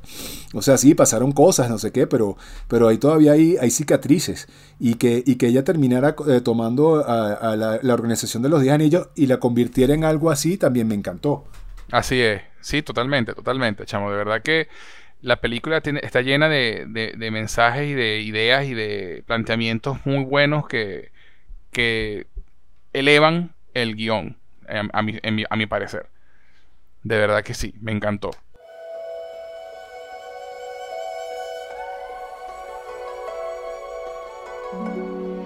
Bueno, este, gracias Diosías por acompañarme y creo que con esto ya podemos darle fin a esta reseña. ¿Tú qué dices? Sí, no, eh, creo que cubrimos todo. Este, para nada spoiler free, así que vean la película antes de escuchar esto. Exacto, bueno, si ya llegaron hasta aquí ya se spoilearon todo, así que... Nada que Gracias hacer. igual por, por, haber, por escucharnos. Nada que hacer, pues si, ya, si, no la habían visto, llegaron hasta aquí, pues vayan a verla para que vean, para que vean que tenemos razón. Eso. Pero bueno, fue una conversa excelente, como siempre, chamo, y un verdadero placer contar contigo, mi pana. No, para mí también fue, para mí también fue una experiencia maravillosa. Teníamos rato que no hablábamos, que no grabábamos y, esta, película lo, ameritaba. Esta peliculita ameritaba que habláramos de esto. Así es. Bueno, hermano, pero antes de irnos, de nuevo, ¿dónde podemos encontrarte en las redes sociales? Arroba Diosías en Instagram y Twitter y eventualmente me meteré a TikToker para, para hablar de, de, de estos temas que nos apasionan. Lo, estoy pensando. Ya veremos que ya, ya veremos qué tal va, te va con eso, compadre. Ojalá te vaya bien. Lo estoy pensando. bueno, y a quien les habla pueden encontrarlo en tanto en Twitter como en Instagram como arroba Gus en Jose, G-U-Z en Jose. Si nos están escuchando por Anchor, Apple's Podcast, Spotify o cualquiera de las plataformas de audio, les recuerdo que también pueden encontrarnos en Evox, donde pueden descargar los episodios y escucharlos cuando quieran. Y adicionalmente pueden encontrarnos en YouTube como Cinefilia y otras hierbas. Si nos están escuchando por YouTube, no olviden suscribirse, dejar un comentario y un like darle a la campanita para, mantenerse al tanto de las notificaciones, que eso nos ayudará a crecer y a encontrar más audiencia. También les informo a nuestros seguidores que Cinefilia y otras hierbas tiene un Patreon, en el cual les ofrecemos beneficios adicionales a quienes decidan apoyarnos económicamente. Van a patreon.com barra cinefilia y otras hierbas, y dependiendo del nivel de mecenas que elijas, tendrás beneficios como participar en encuestas para determinar de qué tratará el próximo programa, acceso anticipado a episodios y participación en el programa de tu elección en entre otros. Así que pasa por nuestro Patreon y conviértete en un mecenas, no te arrepentirás. Adicionalmente, si quieren escribirnos para hacer cualquier comentario, dejarnos un saludo o lo que prefieran, pueden hacerlo al correo cinefilia y otras hierbas gmail.com. Cinefilia y otras hierbas gmail.com. Bueno, Diosías, como siempre, un gustazo tenerte en el podcast, mi pana, de verdad que sí. No, gracias, José, a mí también. Este, esto, si hay algo que yo disfruto en la vida es esto. Gracias por este espacio, gracias por porque somos grandes amigos y, de verdad muchas gracias a todos los que nos escuchan, en serio que sí, esto lo hacemos con mucho amor, cariño y es muy divertido.